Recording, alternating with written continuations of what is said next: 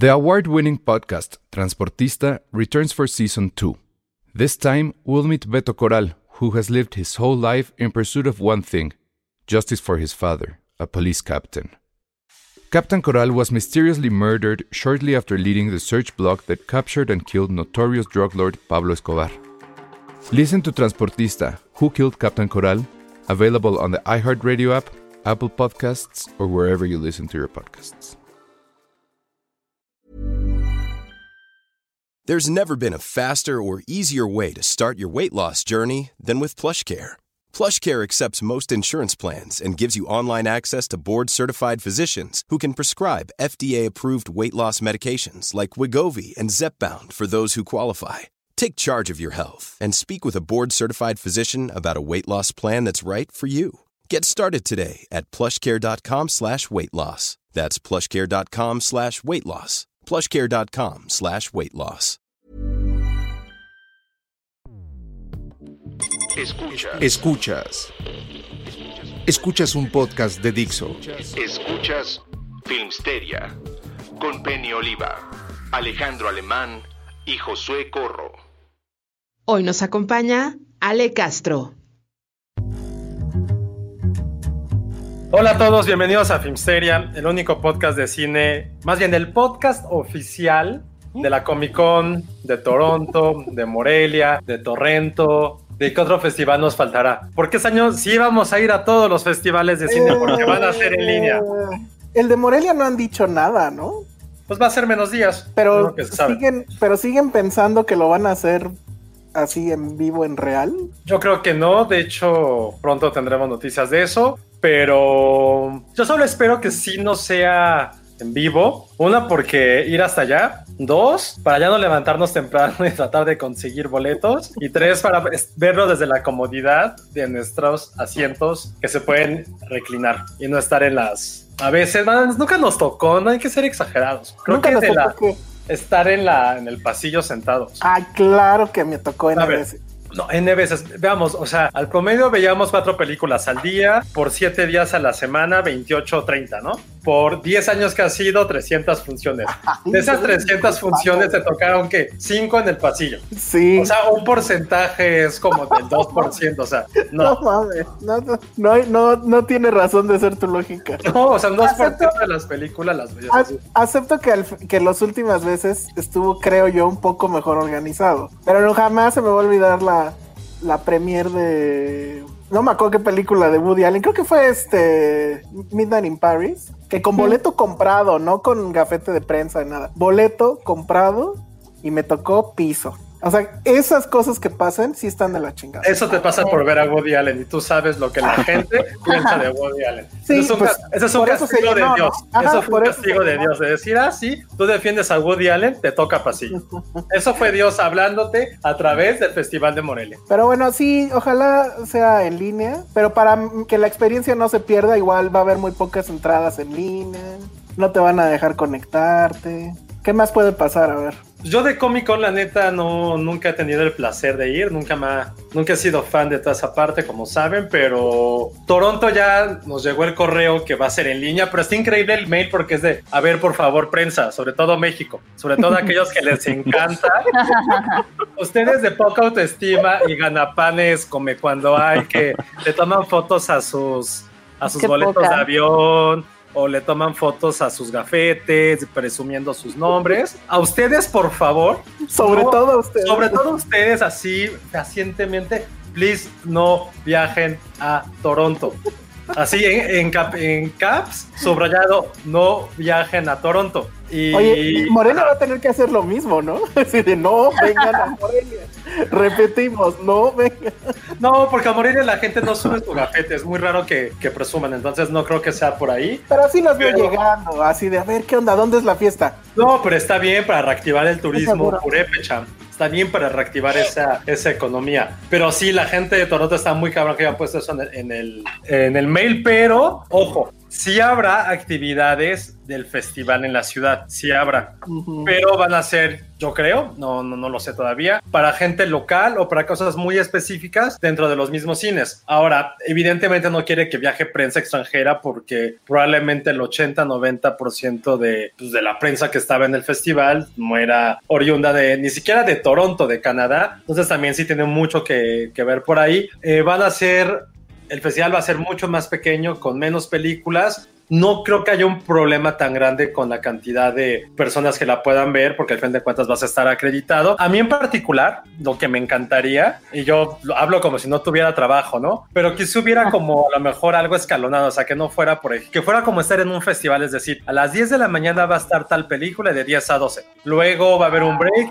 o sea, que hubiera varias películas en el mismo horario para que también, este, para que te sintieras parte del festival. Porque si no es como de, ah, bueno, pues la puedo ver o sea porque hay cuatro o cinco funciones.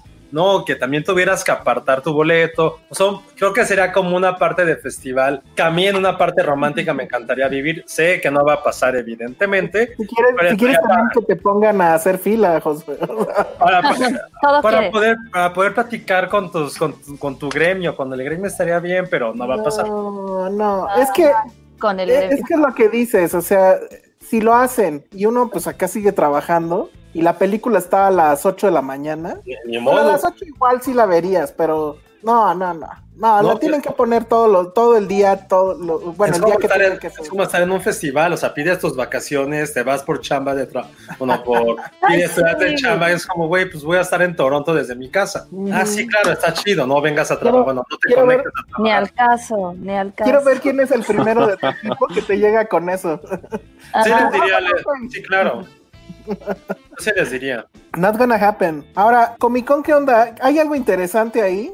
Le, le, le hago extensiva la pregunta a Lala Nerd Lala, de, sí. de este podcast que sale.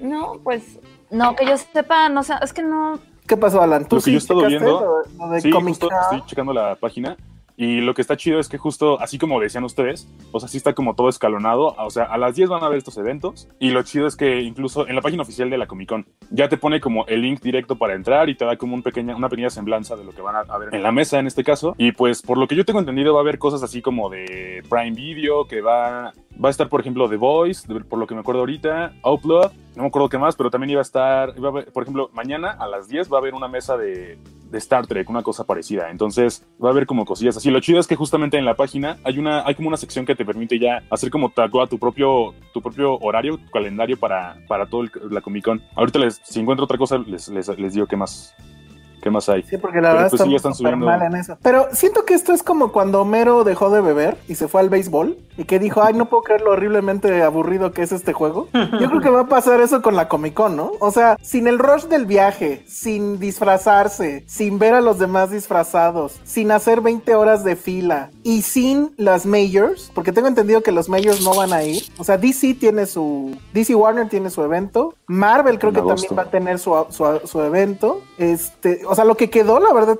creo yo que es muy, muy poco. Digo, igual no hay más, pero bueno. ¿Quién es este nuevo Penny? Dice Eh, es, es la voz sensual del podcast. A ver, Di, está usted Hola. escuchando. CNN. Ah, no, ¿ah? ah, por ejemplo, también HBO Max va a tener una, una mesa redonda el viernes a las 10. Pero ahí Bueno, en, el, en la Comic Con. Sí, o sea, todo va a ser a, a través del canal de YouTube. Entonces, justamente eso va a ayudar a que eh, no te quedes en las escaleras o que si alcances como un buen lugar en tu sillón, eso va a estar chido. Pero no hay que no hay que registrarse ni nada. O sea, entras a No, YouTube. todo es totalmente gratuito. Ah, sí. muy bien. Entonces igual sí lo veo, bueno. ¿eh? ¿Tú viste algo interesante que vaya a suceder en la Comic Con o no? Yo, nada. O sea, solo sé que creo que como, o sea, lo que está padre es que como va a ser en línea, según yo, los, los, los paneles que son como así gratis y así, creo que sí los vamos, o sea, todo el mundo las va a poder ver. ¿Cómo que gratis? Ajá, es que hay conferencias que cobran por entrar. O sea, te lo digo porque yo, digo, nunca he ido a Comic Con, pero pues sí he tenido películas que participan. Entonces hay un número limitado para que la gente accese o, o es contenido muy exclusivo. Ya sabes, sobre todo pasa con Marvel o contenido de Disney, que, que se presenten en Comic Con y de repente por seguridad y demás no permiten que todo el mundo entre, entonces este es limitado. Pero ahorita, como va a ser en línea, creo que, o sea, va a haber más chance de que la gente pueda ver más cosas. Antonio Juárez pregunta que si en algún lado hay una foto de la pared de Alan como para tenerla de wallpaper. Porque sigue con su diagrama de. ¿Cómo se llama esa cosa? Dark. Dark. Deberías hacer un diagrama nuevo cada vez que vengas. Ajá. Ay, ¿de qué? Bueno. Oye, oye, ya sé, Ajá. mejor lo imprimimos y hacemos playeras con tu diagrama. ¿eh? Ah, está bueno. No estaría mal. ¿eh? Que diga Dark no es para cualquiera. Y ahí está tu Exacto.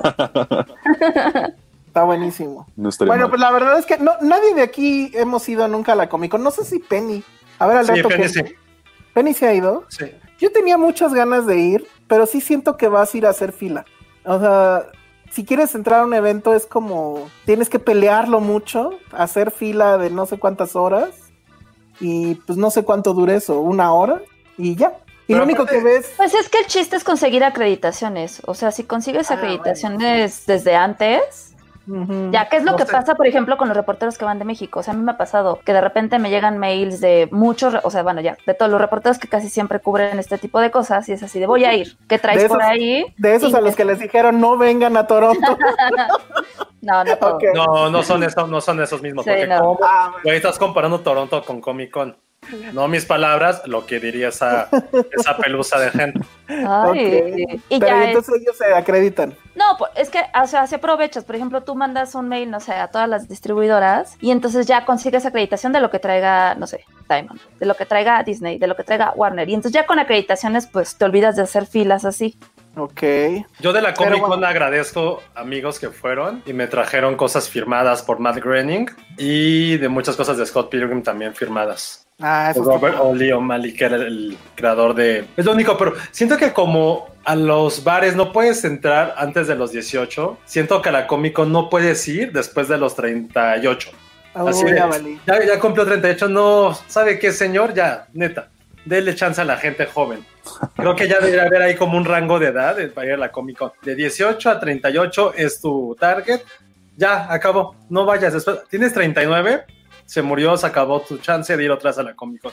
Ya, ya está. Creo que no. ¿Quién es nerd es nerd hasta la muerte? Ay, sí, el de los Claro juguetes sí. aquí arriba les dice, este, sí, yo, yo la verdad es que me, más que hacer fila para una conferencia sobre una película, que pues la neta es que solo me interesaría si vuelven a hacer Ghostbusters con el elenco original. Yo lo que iría es a la, a la merch. No sé quién ahí puso que nada más van para Sí. comprar juguetes. Ujú. Sí, yo claro. Eso es lo que a mí me encantaría. Y hay una Toy Con, ¿no? Una convención de puros Ajá, la que, la que vimos el año Sí. pasado, ¿te acuerdas?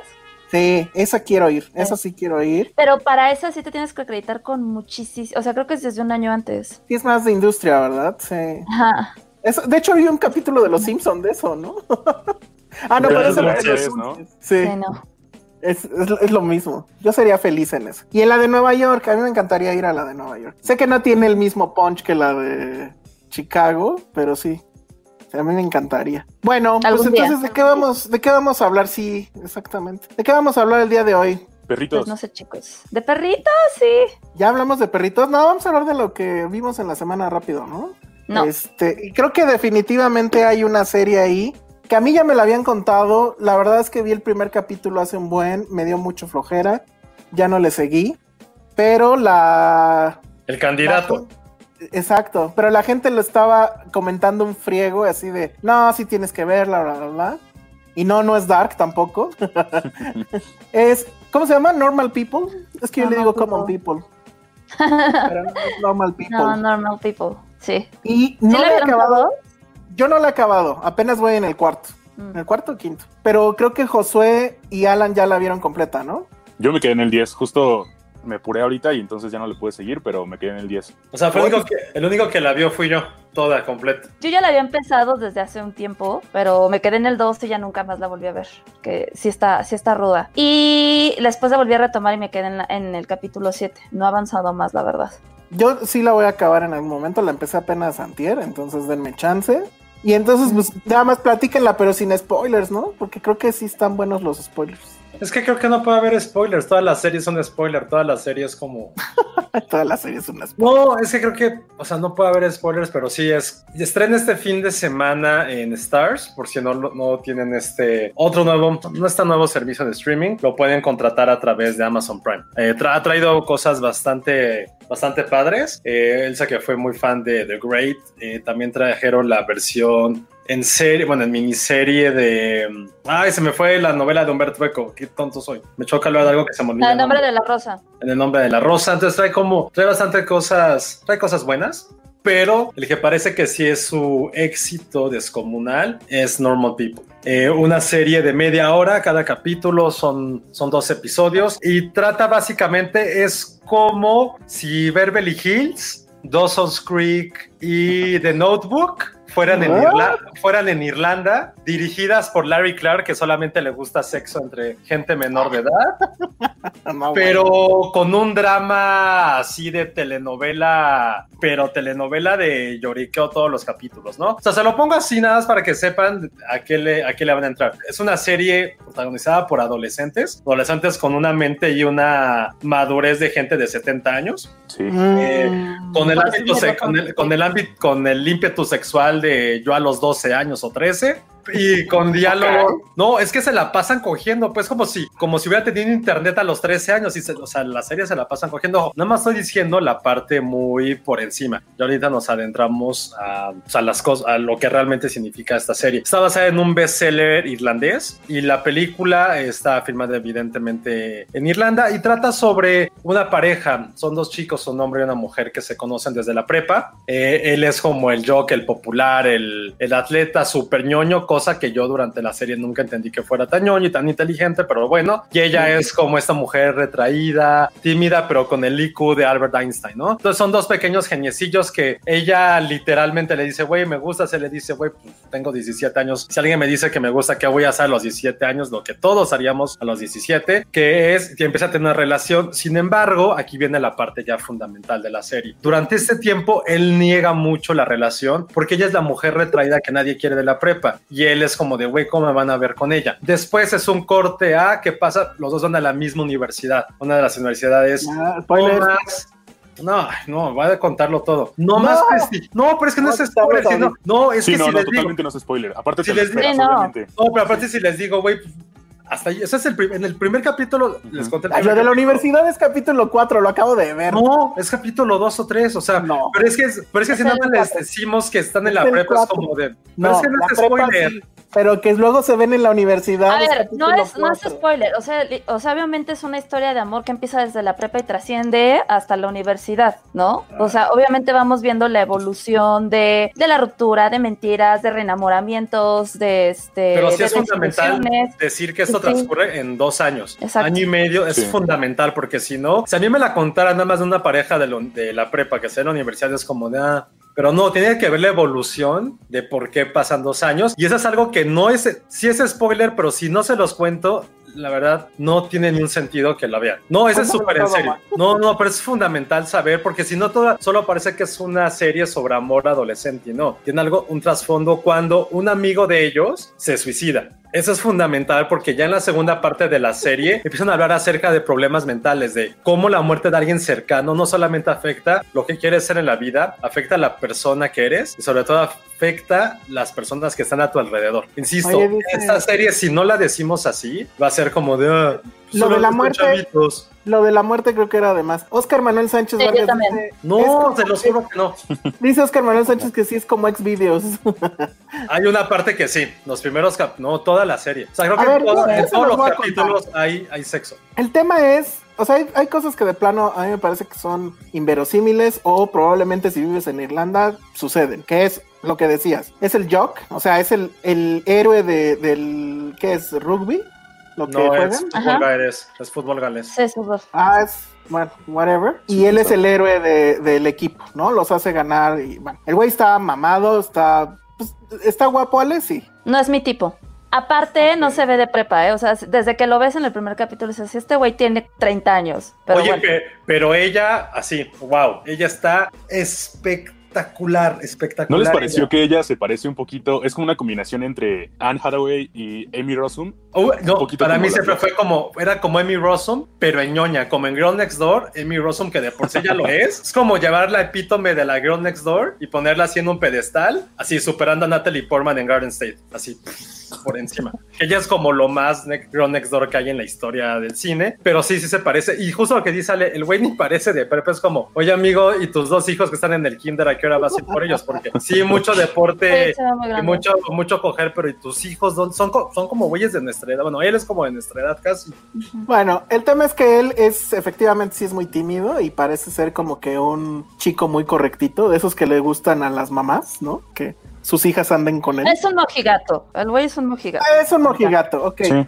Tiene también esta onda que no sé si, en, si allá sea un tema o no, pero bueno, su mamá es la, digamos, trabajadora doméstica de la casa de ella, de esta chica que se llama Mariana, creo, Mariana. Marianne, sí. Y ella es Mariana. también, supuestamente es la nerd de la escuela que la bulean por rarita. Y pues sí, van a empezar a andar, pero la, la cuestión o el, el tema del el conflicto es que toman la decisión de no decir nada en, en- en la escuela, justo porque él es en teoría el popular y ella pues es la que todo mundo bulea. Que también es como así de, híjole, me van a ver con esta mujer, pero pues como, ¿por qué habría problemas? Si es de hecho bastante guapa. O sea, esa es la parte que no compro del asunto. Pero bueno, como bien dijo Josué, adolescentes.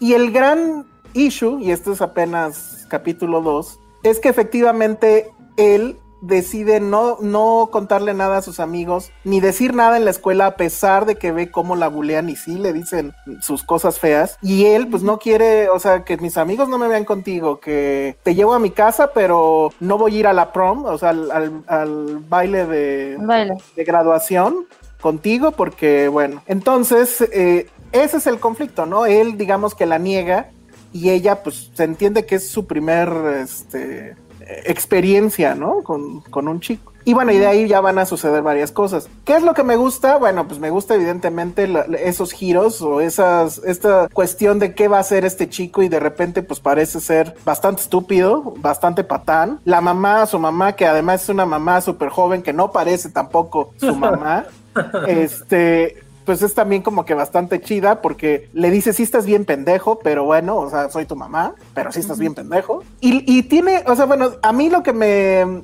me, me alejó en un principio de la serie es que sí sentí que los dos primeros capítulos son de súper mega hueva, pero es el setup y tienen la ventaja de que duran media hora. Entonces, que la no serie en está sí es tan mal. lenta. Es muy lenta. Sí, como que dice, bueno, ok, voy a tener. ¿Cuántos capítulos son? 12. 12. 12. Tengo 12 capítulos, 6 horas para desarrollar y sí se lo toma muy en serio. O sea, vas a ver cómo empieza la relación y las pláticas que tienen y todo es muy calmado. Podría decir incluso que no es artificial porque la música solamente se escucha, creo, hay música incidental, pero la mayoría de las veces escuchas una rola en forma hasta los créditos.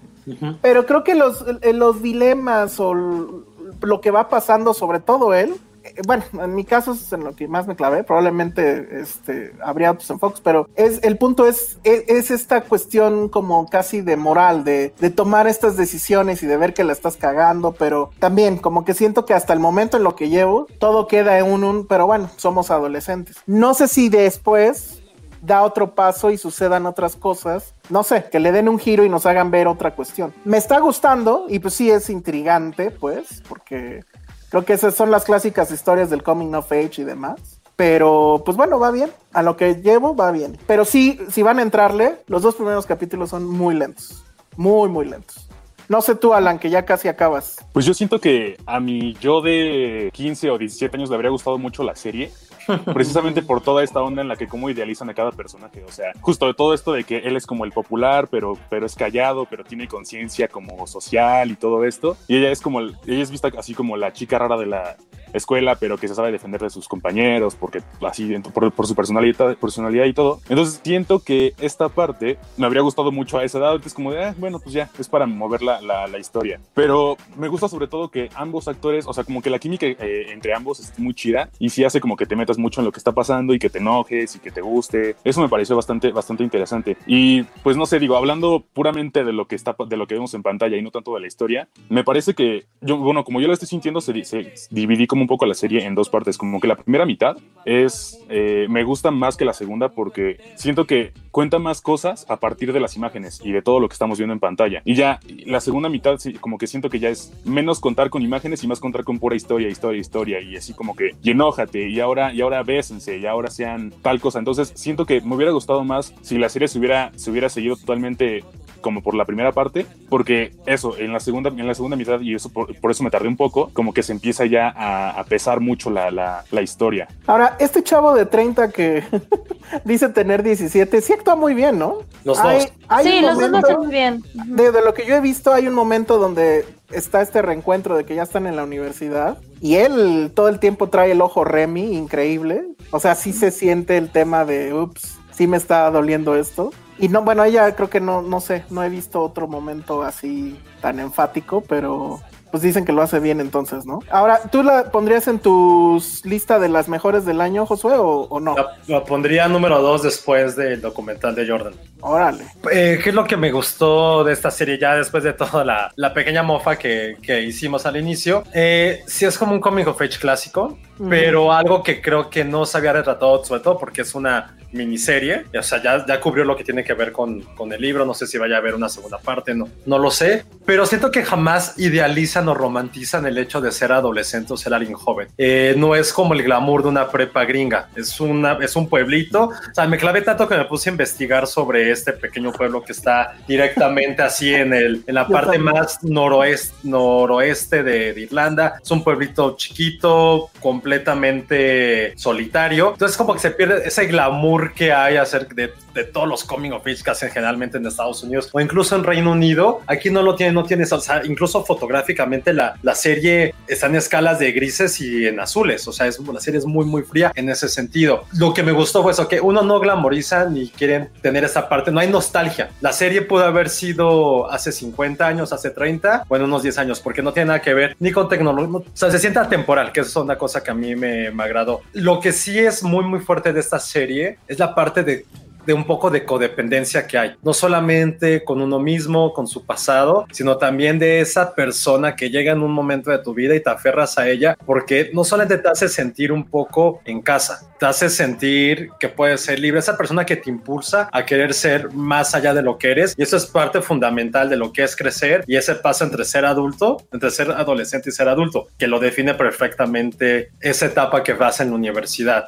Ahora, ¿qué fue lo que no me gustó? Siento que uno, los conflictos y esta parte de ya tener cierto, cierto raciocinio se me hace ya para alguien quizá un poco más grande. O sea, fue lo que estuve discutiendo. O sea, ellos pudieran haber estado. A mí me hubiera encantado. Yo tengo como un poquito más de, de razón, quizá, pero no quiero ser esa persona que dice así debió de haber sido. Dije, a lo mejor me hubiera gustado que fuera este paso entre acabar la universidad y empezar en el mundo laboral real, que también es otro golpe emocional y psicológico muy fuerte, en lugar de pasar de la prepa a la universidad. Pero eso fue como para mí lo único. Ahora, hace rato que dije un, entre comillas, pequeño spoiler, es que es muy importante porque es también lo que decía Alan. O sea, sí la serie se divide en dos. Creo que la primera parte para mí fue esta lucha entre ellos siempre, de saber quién podía más, a quién le dolía más, quién quería más, quién extrañaba más. Y después de que pasa este hecho con el amigo, los dos caen en cuenta de, güey, estamos prácticamente solos y solo no tenemos el uno, el uno al otro. Entonces, esta parte ya le da un giro a la serie y empiezan ya a revalorizarse ellos mismos y ver hacia su futuro.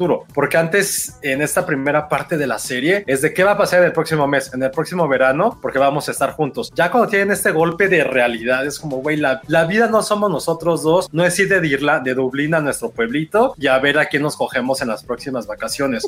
es saber que la vida puede terminar en cualquier momento y qué estamos haciendo para esto. Y los últimos dos episodios, cuando lleguen, son devastadores, no en el sentido dramático, sino en ese sentido de que hemos visto a estos personajes durante cuatro horas, cinco horas, y al final todo lo que construyen pasan ciertas cosas. O sea, cosas no, no, de, no de giros de tuerca, ¿eh? Simplemente como de valorizarse, porque algo muy fundamental de la serie es algo que yo percibí, es que por ejemplo es esta codependencia que tienes. Eh, hay una parte en la cual muchas decisiones que toma con el que es el chico no se derivan de lo que él quiere, es de lo que el que dirán o lo que le dice Marianne. O sea, eso tampoco es spoiler, pero ella le dice dónde estudiar, qué estudiar, casi casi ella dice dónde vivir y cómo vivir y cada acción que él hace es para que ella lo juzgue si es algo bueno o no. Entonces creo que esa parte es como de, güey, sí está muy enfermizo lo que, lo que ocasiona el aferrarte a alguien o aferrarte a una situación. Creo que eso es lo que la serie en sí lo retrata y me gustó mucho porque a, lo que hemos estado acostumbrados justo como este tipo de cine o series, insistes esta parte como muy romántica del asunto adolescente, muy romántica del campus universitario, muy romántico de voy a definir la persona que voy a ser por lo que estudio y lo que soy. Es como de,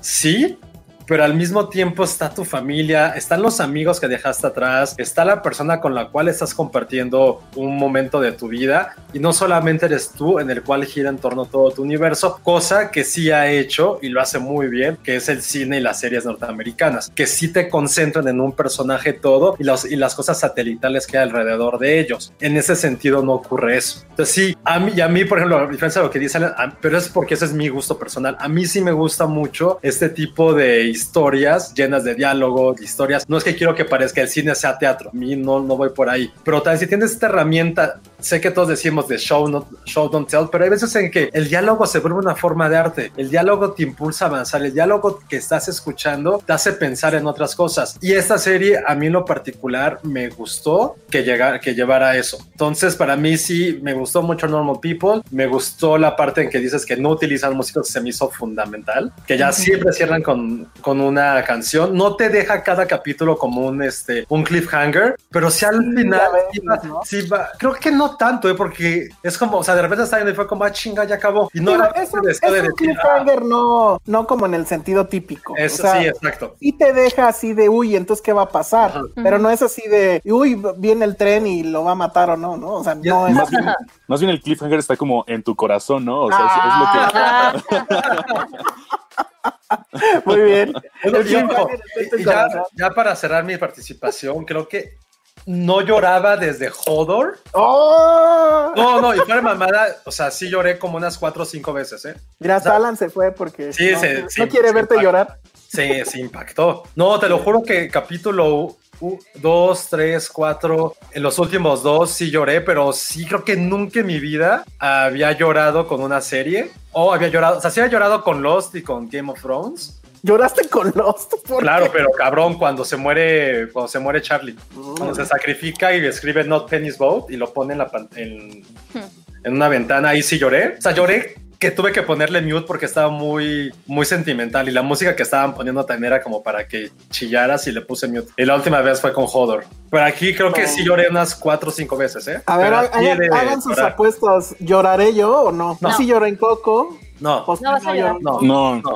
Es que yo creo, a mí me vale madre las familias. O sea, a mí, si, o sea, si pasan un, un abuela que se muere, es como, eh, pasan papás que se mueren, eh, pasan hijos que se mueren, eh. pero man. pasan relaciones sentimentales y de ese tipo y verga, me destruyen. O sea, me destruyen, pero por A mí que, que se mueran 80 cocos y ni así, pero ni- es más, ni registro estrés en mi reloj, ni me registro estrés. Ah, Bueno, porque eso, pues ojo, eso sí vi, perdón, sí iba registrando cuando me daba estrés la serie, porque lo, lo tengo en el reloj. Era como de, güey, no mames. O sea, la serie me, me, me estresaba para llorar. Bueno, a ver, nada más quiero leer unos comentarios de- del público. El padrino dice: Es como si The Notebook la hubiera escrito Murakami y la pasaran en Canal Golden a las 11, ok. Sí, sí, me gustó. La estoy buscando Suena muy para bien ponerlo. eso, ¿eh? Sí. Ricardo Cetina eh, nos manda saludos desde, dice "A- hasta que puedo verlos live, muy bien. Tania Hernández dice a mí se me hace más parecido a Dakota Johnson. Citlali Yamil, me parece que el breakdown de Connell se rifó el actor. Sí, bueno, Cabrón, no sé, ¿eh? no sé cuántos breakdowns tendrá, pero el primero sí, sí lo vi. No, el breakdown que les digo cuando se entera de lo que pasa con su amigo. Ah, muy bien. Luego. Sí, es- eh, es súper fuerte, ¿eh? Porque aparte, Salmerón. pero él Ah. empieza a ir un- a una psicóloga. Porque, Mm. ojo, y también porque va a la psicóloga. ¿Y la psicóloga está guapa? Porque todas No, están guapas. ¿eh? No, no, pero va la psicóloga porque Marianne también le dice así de, güey, estás de la mierda. Ya empieza a ir a la psicóloga, ir al psicólogo. Entonces tampoco, no escoge carrera, no escoge universidad. Tiene que encontrar psicólogo. O sea, toda su vida se la está como telegrafiando ella. Pero ella al mismo tiempo, como desde mi percepción, se tiene que hacer cargo de Connell. Ella tampoco sigue sin avanzar y encontrar como un güey que sí la quiera. Entonces como que todo sigue siendo como un ciclo vicioso. Luego dice aquí Cintia Salmerón, Josué, comparto tu amor por ella, hace dudar de mi heterosexualidad, muy bien. ¿Qué más? Bueno, pues ya. Ivana Lucio nos dice, los primeros tres me la pasé llorando. Ay, de plano. Nuestro amigo Adrián Yogues, el final sirve para desromantizar rela- relaciones amorosas. Sí, y al mismo tiempo no. O sea, sí, Bueno, pero, no, es, pero es sí, rela- sí. es- ¿es relaciones tóxicas la serie? No. ¿No? Es que, hermano, es que- ya cualquier Ya relación es, que ya cualquier relación es tóxica. En cierta forma, cualquier relación es tóxica. No, no siento que sea por ahí, ¿eh? Bueno, ah, oye, ojo, no, no tóxica, ajá. yo creo que no tóxica en el sentido de que cuando se, se- cuando las parejas se golpean y se tratan de la chingada y todo eso. Más bien siento que, o sea, sí puede ser tóxica en el sentido de que esta, esta serie pone en la mesa el hecho de que tal vez la- los, los problemas no tienes que desquitarlos con tu pareja, sino, o- y menos contigo, sino más bien justo expresarlos. Digo, yo no he llegado a esa parte, pero sí me preguntaba en el momento, o sea, me, me quedaba preguntando así como de, ¿y en algún momento van a pensar ir a un psicólogo o algo así para tratar todos los problemas que están teniendo? Digo, ya, ya ahora, ahora sé que sí, pero Es que sí, o sea, necesito terminar de verla, pero al principio, pues es el tema de pues, pinche estúpido, ¿no? O sea, Sí. todo este rollo que armó nada más, por, ay, que no me vean contigo, sí es así de, dude, por favor. Pero bueno, este, Oscar Manuel Sánchez Vargas dice, ¿podemos implementar con Josué el lagrimómetro? Yo creo que sí. Yo lo vi Ajá. con mi novia los primeros capítulos y sí Qué estaba incómodo, qué incómodo. Ah, justo eso te iba a preguntar, porque ¿en qué parte decías que incómodo? O sea, porque bueno, a ver, dime en qué parte. O sea, como las escenas sexuales. Ah, no, eso es lo de menos, ¿no? Pero Sí, no.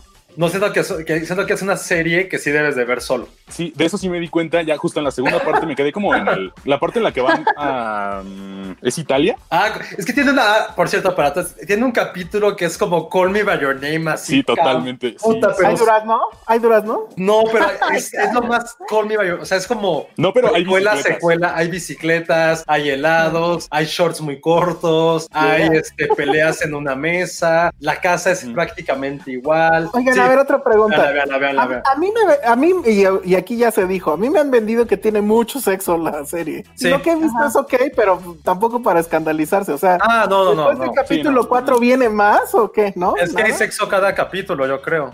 Hay una parte que tiene que ver con BDSM, que también Ah, es un ok. poquito fundamental en la relación que después llevan ciertos personajes. Pero bueno, esa parte sí es fundamental para lo que va a pasar en los últimos capítulos. O sea, un detalle nada más así. Y sí pasan escenas que tienen que ver un poquito con bondage, entonces... Oye, el Raimundo dice que lloró con Avengers, que no. No, ponme en el de Tania Hernández. ¿Qué dice? No, pues dinos, dinos. Para la gente Ya la del estoy viendo sola y cada episodio me hace extrañar más a mi novia. Oh, muy mal. Oigan, ¿ya vieron que la, la cadenita del tipo tiene su cuenta de Twitter? ¿Cuál Lo que no sé es que el, el tipo, el de 30 años que dice tener 17, Ajá.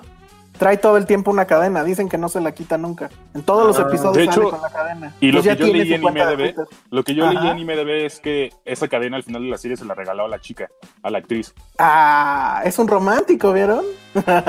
bueno, muy bien. Pues ahí está Normal People, que se puede ver en, eh. Stars. Stars. Y, y para entrar a Stars la Te pregunta algo Clau la forma más García. fácil es tu- por Amazon Prime. Ajá, venga. Elsa, ¿la viste solo o con Patty? Para saber si la veo sola o con mi novio. No, la vi con Patty. Y no, ella de hecho ya la vio, la terminó de ver hace no sé cuánto, pero les digo que yo me aburrí mucho en los dos primeros, por eso no seguí. Pero ahorita ya, como dije, bueno, ya la van a ver en el podcast y eso, pues voy a, a ver. Y sí la voy a terminar, eso es un hecho, pero este, hasta el momento todo bien. No, no ha pasado Uy, nada. ¿saben, ¿Saben también que cometí el error antes de empezar a verla? Digo, fue un error muy tonto, pero a ver si alguien recuerda esa película. Una que se llama Family Man, Hombre claro. de Familia con Nicolas Cage. Por X, o, o sea, estaba cambiando y la vi, pero ya dije, ok, iba a ser creo que sábado y domingo. Dije, ok, voy a ponerme toda la tarde para ver este Normal People. Y pu, estaba trabajando, le cambié y está esa, esa película que no recordaba lo buena que es. Y estuve también a dos segundos de llorar con esa, con esa película. No. Es súper fuerte, no, man, no me acordaba lo fuerte que es. Deberías de abrir la cuenta del lagrimómetro de Josué y Pero poner. es que, pero es que las Ah, mías no, no van a hacer, no lo van a hacer llorar ustedes, es el punto. Sí, y al revés. Eso es lo otro, a ver si lloro. Yo creo que no, la verdad. No creo que. Si No, yo, por ejemplo, o sea, por ejemplo, a ver, Alan, ¿cuál fue la última película que recuerdas haber llorado? No, es a ver, Uy. la pregunta es, ¿lloraste con Coco o no? Sí, claro. Ah, pues claro. Pues sí. ¿Tú, Ale? La última que vi que me hizo No, llorar. no, ¿con Coco lloraste? Sí. No. ¿No lloraste con Coco? No, o sea, sí me quedé así de, "Uh", porque me acordé de mi abuelito y algo, pero no, o sea, de, de que ya se me escurrieron lágrimas, no. Wow. Pero no sí me conmoví. No O sea, sí me quedé así de, fuck, pero no, O sea, no los inhumanos están a la derecha de su pantalla. Ya. Bueno, ¿cuál fue la última con la que lloraste, pues, Ale? Yo creo que sí fue Marriage Story. Ok, Ah. tú, Alan. Yo no lloré con esa y la verdad es que no me acuerdo bien, tendría que pensarlo. Es que no me acuerdo bien ahorita, Sí, pero no. con Marriage no lloré. Me gustó Sí, bastante, pero no lloré. Sí, yo no lloré. ¿Tú con cuál lloraste, pues? Tú, Es que no me acuerdo, no me acuerdo, la verdad. Con nada. Hace mucho No, no, Con Coco cine. sí lloré, con Coco sí lloré. Y seguro hubo otra entre Coco y ahorita, pero no me acuerdo. no, la verdad no. Tendría que checar mis listas, pero no. O sea, con Coco sí es así. con- o sea, me acuerdo muy. Pixar es muy eh, chantajista en ese sentido. O sea, con Coco, según yo, era imposible. Y bueno, ahora ya tenemos aquí a dos que no lloraron. Pero con Toy Story 3, en- y ya lo hemos platicado, con la parte de cuando están a punto de que parece que van a morir y que se toman de la mano, ahí sí dices, no mames, esto ya valió madre. Y sí lloras. Lloras porque lloras. Y esa vez yo me acuerdo que José sí aceptó que estuvo a nada de llorar, pero bueno, Ahí sí estuvo a nada. se no aguantó. lloré, como los pero-. No, no me aguanté, pero como lo rescatan así un poco en chinga, pues ya no me tocó. De hecho, también creo que estuve más cerca de llorar cuando se despiden de ellos. Ah, también. Tiene muchos momentos así. Bueno, nada más esos dos, pero Dice Ricardo Cetina, en A Ghost Story también es para soltar lagrimita. Sí, Yo no, por recuerdo ejemplo. haberlo hecho, pero sí a punto, a punto. Sí, total. Luego, a ver quién más. Dani Crespo, la última vez que lloré en cine fue con Jojo Rabbit. Ay, ay, sí, no. No. Mm, Un poquito, tal vez. Pero tío, es que como son cosas de familia, a mí no me, no me Ah. estimulan mi lacrimógena. No Oh, es sensible. nos dice Andrea Cerón, op, los primeros minutos. Ah, bueno, claro. Oh, Ah, no llorar tampoco. Es muy Ay, sentimental, pero no lloras. Te lo juro que no, fue como de, ah, porque muchos amigos la habían visto antes y era así de, vas a llorar los primeros minutos y yo así de, Eso puede ser. También cuando te sugestionan, No. o sea, ahorita que ya sugestionamos al Salón Rojo, ya no va a llorar, evidentemente. No, claro, yo siempre voy a llorar con. No, ponga- me la No, pongo, no, no, no, con Normal con People. Normal People. Ah, Ya con Normal hicimos- People. Ajá. No, pues. no, no vas a que- No vas a llorar, te conocemos, no vas a llorar. Un monstruo viene a verme, me devastó. Fue la última que vi. en Ah, muy bien. Ah, con un monstruo viene a verme así, de verdad que sí. Yo me acuerdo Ay, yo- mucho de nuestra querida Cris Vales, que Ajá. justo pues, había pasado por una situación familiar un poco fuerte, que siempre la mencionaba que era como la película que, que así la rompí en llanto. Y siempre que cada vez que la, que la veo, siempre pienso en ella, por lo que pasó y dije, digo, toco madera que a lo mejor me pase en mucho tiempo, pero pues ahorita...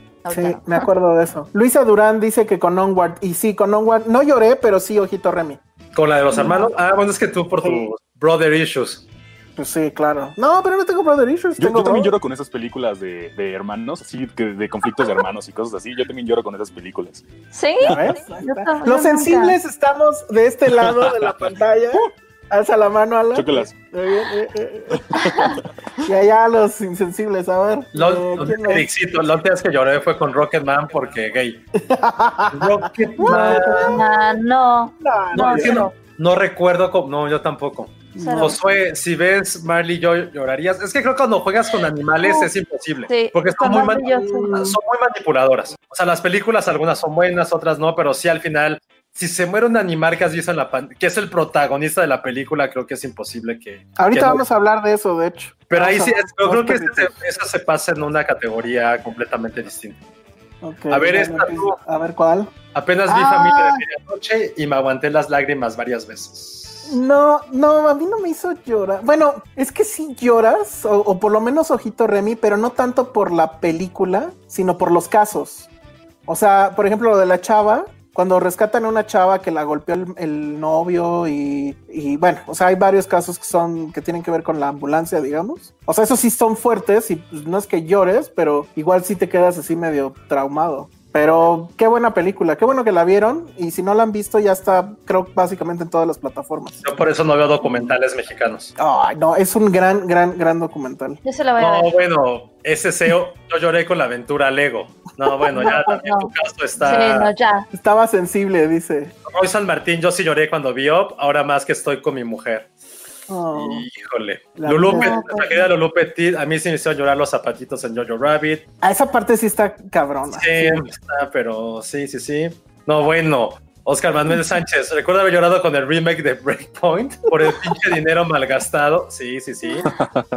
Eric, Ok. Seco, lloraron con La vida es bella. Yo no, no, yo No, tampoco. nada. En la No. toma de las murciélagas, sí. Esa sí Ah, está muy sí. de llorar. Esa sí es como Sí. que un poco imposible también. Titi B nos dice: Yo lloré con el final de The Burning Show, pero de puro coraje. Muy bien. Y Vean con The Big C, claro, de Big C no me acordaba. Ah, yo esa no la vi. Bueno, pues ahí estuvo las películas que nos hacen llorar. Eh, vámonos rápido antes de, de hablar de los perritos. eh, de la otra serie que se estrenó este fin de semana, que nadie vio seguramente, y hicieron bien. se llama El Candidato. Está, se estrenó en, en Amazon Prime. Que la verdad, en realidad, es una producción de Televisa, lo cual pues ya de ahí nos dice muchas cosas. Y ¿De qué trata? Es una como ficción política, o como diría Salinas, una política ficción, donde hay un jefe de gobierno, que es este hombre, ¿cómo se llama? Eh, José María de Tavira, Mm. que él es el jefe de gobierno y es el jefe de gobierno así súper chingón porque se supone que no es corrupto. Eso hay una mezcla de cosas. Él, él, a él, su papá era un candidato a la presidencia y lo mataron, entonces como si fuera el hijo de Colosio. Pero si se fijan en, sobre todo en la imagen del, del cartel, pues se parece muchísimo a Tolini, entonces da mucho miedo, ¿no? Pensar que a Tolini pudiera ser jefe de gobierno. Creo que eso es lo que más perturba de la, de la trama. Y el tema es que, según esta serie, el narco ya está metidísimo en el gobierno y este cuate pues está como que ya lo empiezan a manipular los narcos poderosos y él pues como que no se deja. Y hay dos policías porque en este mundo también o en este en esta ciudad la CIA se pasea por la ciudad sin ninguna bronca. Entonces hay dos agentes. Uno es este James Purefoy que es un agente de la CIA que lleva muchos años en México pero sigue hablando solo inglés. Y Erendira Ibarra es un agente de eh, nacida en México pero que va llegando de regreso a la ciudad después de haber estudiado en la CIA y pues les van a encargar en, eh, atrapar al super narco que para no variar pues es Joaquín Cosío. Entonces, Ah. la verdad es que no hay mayor tema excepto que la serie sí se toma muy en serio este asunto de que está en la ciudad y que está en la Ciudad de México. ¿A qué me refiero con ello? Que no nada más vamos a ver las clásicas escenas de la Roma, la Condesa eh, o Polanco, sino que sí se mete a Tepito, se mete a la Buenos Aires, se mete a la Doctores, a Iztapalapa. Y sí, o sea, sí es un asunto un poco como cuando en Güeros se dan todo ese por la ciudad y que ves muchas partes de la ciudad y sí se sienten reales. Aquí también pasa eso. Incluso en la forma en cómo se comunica la gente del barrio y demás. O sea, no es el clásico cliché. Y en algún momento vamos a escuchar el, el al de se venden fierros y no sé qué, que es así como cuando una serie quiere decir que está en el DF, ajá, pone eso. Aquí sí sucede, pero hasta el episodio 6, ¿no? Al principio no pasa eso, pero sí ves la ciudad y si dices esto sí es real, o sea, sí es la calle, sí se ve que cerraron, o sea, es locación, locación, locación. Eso me parece que está muy padre, pero la verdad es que la historia, híjole, o sea, ah, da muchos giros de tuerca que son bastante inverosímiles. No sé por qué siguen llamando a María, José María Tavira a ser los personajes en teoría principales. Y pues ya, o sea, la verdad es que es bastante olvidable. Creo que las cosas interesantes suceden fuera de pantalla, porque no sé si recuerdan que recientemente hubo un comunicado de unos intelectuales donde hablaban a unirse para que no ganara de nuevo el Congreso Morena, entre ellos Enrique Krause, y que obviamente el presidente de inmediato contestó diciendo, este, bendito coraje, ¿no? Y uno de los eh, grandes aplaudidores de Andrés Manuel, pues es justamente Pigmeno Ibarra. Y entonces es curioso que en esta serie se juntan los, los dos bandos. Está su hija, que es Erendira Ibarra, y el guion, tengo entendido que también, o bueno, es, es del creador de la serie, pero también está ahí el hijo de Krause, es este, ay, no me acuerdo, el que no es León, el otro, Daniel, Daniel Krause. Krause. Ajá, él está también. Parte del equipo, mucha gente que estuvo en la, en la serie de Luis Miguel, creo que está aquí. Y bueno, pues entonces resulta que ambos bandos están ahí juntos. Y el creador es Peter Blake, que pues tengo entendido no es cualquier menso, porque él es el creador de House. Y justo acababa de hacer Gotham, que es otra serie donde la ciudad pues es este monstruo lleno de crimen y etcétera. Y bueno, y creo que aquí de hecho ellos querían que la serie se llamara Ciudad de México. Incluso la entrada pues, son puras tomas en dron de la ciudad. Pero ya saben, de estas tomas que son muy, muy, muy arriba y se ve Tepito, pero se ve toda la mancha de, de lonas de diferentes colores, que de hecho se ve padre. Entonces ese tipo de, de- de cosas. Pero al final, pues yo supongo que hubo ahí un tema, no sé si legal o no los dejaron o qué rollo. Y terminó llamándose el candidato, que pues nada que ver. La verdad es que sí, tenía mucho más sentido que se llamara Ciudad de México. Entonces, bueno, pues ahí está. Voy a decir Sí. algo. Siento que ya cualquier serie de Amazon Prime, latinoamericana o hispanoamericana, ya a mí en lo particular ya me tienen un poco hasta la madre. Cero y van dos, porque la del, ¿cómo se llamaba la del fútbol? El presidente, creo. Pero igual está la Ajá. española que hablamos la semana pasada, ¿no? Fíjate, o la de sí. cómo ser soltero. O sea, siento que ya cualquier cosa que hace Amazon Prime Latina con producción hispanoamericana, ya automáticamente sí, sí, sí. Son como refritos del refrito y como que no tengan nada original. Creo que fue un One Hit Wonder lo que pasó con la del 2 de octubre, la del 68. Sí, sí. La de- O sea, pero se fue un golpe de suerte enemigo? que Extraño, enemigo. fue un enemigo. un golpe, no siento que no han hecho algo memorable ni trascendente y mucho menos importante que a la gente le interese. O sea, Es que creo que ¿sabes qué? se los, se los ha comido Netflix de una forma bestial. Y creo que ya pasaron un segundo término que es como, güey, ya nada más danos series gringas o lo que tengas de catálogo. Pero me ha pasado a mí que llevo como 3, 4 meses que ah, después de lo de How I Met Your Mother no me emociona. Ni, ni me está, o sea, no me emociona cuando recibo el mail de son los estrenos de Amazon Prime para el siguiente mes, no me emociona. Es como lo hago más como de chamba de, ok, tengo que ver porque tenemos que hablar de ello.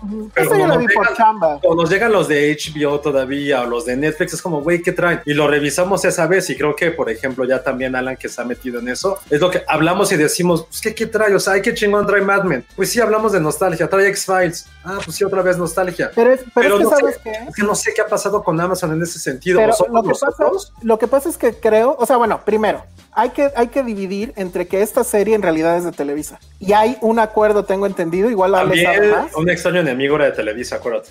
Ajá. Pero entonces, o sea, no son como que ellos, sino como que están comprando todo un poco como Netflix, pues. Pero pues están comprando de todo. Y creo que el acuerdo es justamente ese, que los, las cosas de Televisa se van a ir por Amazon justo porque Blim está quemadísimo. Y ahí sí, si esta serie sale en Blim, pues nadie la ve. Y en cambio en Amazon como que hay más chance. Eso por un lado. Y por otro creo que no han sabido, o sea, no sé por qué. Y eso pues lo, lo comentamos la vez de, de la... O sea, por ejemplo, películas como la... ¿Cómo se llamaba? La de los aliens, se me fue. ¿Cuál? Ay, Ay, la, la que era, la que era una ópera prima, se me olvidó. The Best Ah. of Night. De Ah, Barcelona. ya, ya. Night, sí. Que ahí eso está increíble. Este, la del avión, que no está tan, o sea, digo, no es, no va a estar en mi lista, pero sí está padre. pero la de está padre, está bien 75. hecha. Ah, o sea, siento que esas cosas no les dan promoción. Eh, o sea, tienen un entendimiento del mercado muy raro. O sea, creen que María de Tavira sí va a, a- a vender, no sé. Ahora, a lo mejor sí, pero definitivamente con nosotros, pues no, no funciona. Yo la vi por chamba, la neta. O Sí, sea, sí, sí. Es un tema de política, sabía que lo tenía que tratar y hasta ahí. Y la vi más o menos rápido. O sea, me costó mucho menos trabajo que verla que la del presidente, la del, la del fútbol. Aquí por lo menos me reí con ciertas cosas. Me gustó mucho la producción. O sea, técnicamente está muy cabrona. Muy, muy, muy cabrón. Pero la historia sí es así como súper forzada. Hay un momento donde el narco le dice a otro, es que la culpa es de Calderón. Y así de yo, no mames. o sea, el mismo rollo que nos trae el- este sexenio y ya también en las series. Entonces, bueno, sí es, no, no sé para quién va dirigida, la verdad. O sea, No, quién sabe quién la va a ver. Y tampoco decimos No, que pues ya. Netflix tenga la, la verdad absoluta, que tenga las mejores series, No. pero por lo menos dan de qué hablar, o sea, están un poquito más Sí, Ahora, yo- o yo sí- Es que dado Netflix se hace promoción. O sea, la- el tipo de promoción y PR que hace Netflix es muy distinto. Pero más allá de PR es también este, es la calidad de las películas. Sí, no, las series, mejor Pues te das cuenta, te venden esta idea de que cualquier cosa que saquen, cualquier cosa es como algo que tienes que ver, es como wow. Y, y sabes que es el estreno de Netflix y, y, o sea, todavía ni siquiera sale y ya está en trending topic, ¿sabes? Pero a ver, ojo. O sea, como que han sabido promocionar bien su contenido, es eso. ahorita, por ejemplo, Netflix eh, sacó la de Street Food, la de comida callejera en América Latina, sin nada de ruido.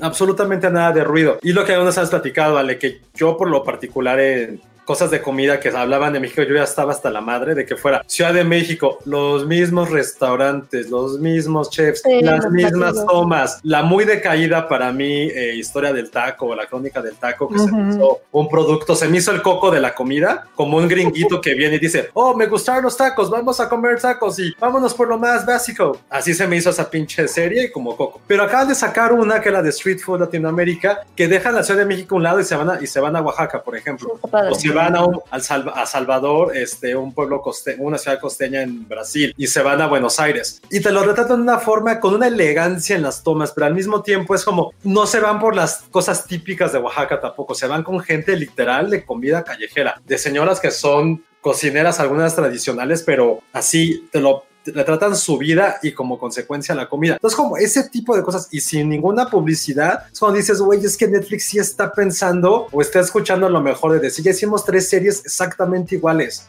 de comida. No, y en el caso de Street Food ya tenían, ya tenían detrás la primera temporada que había sido, bueno, habían sacado un Street Food, pero de Asia, Gracias.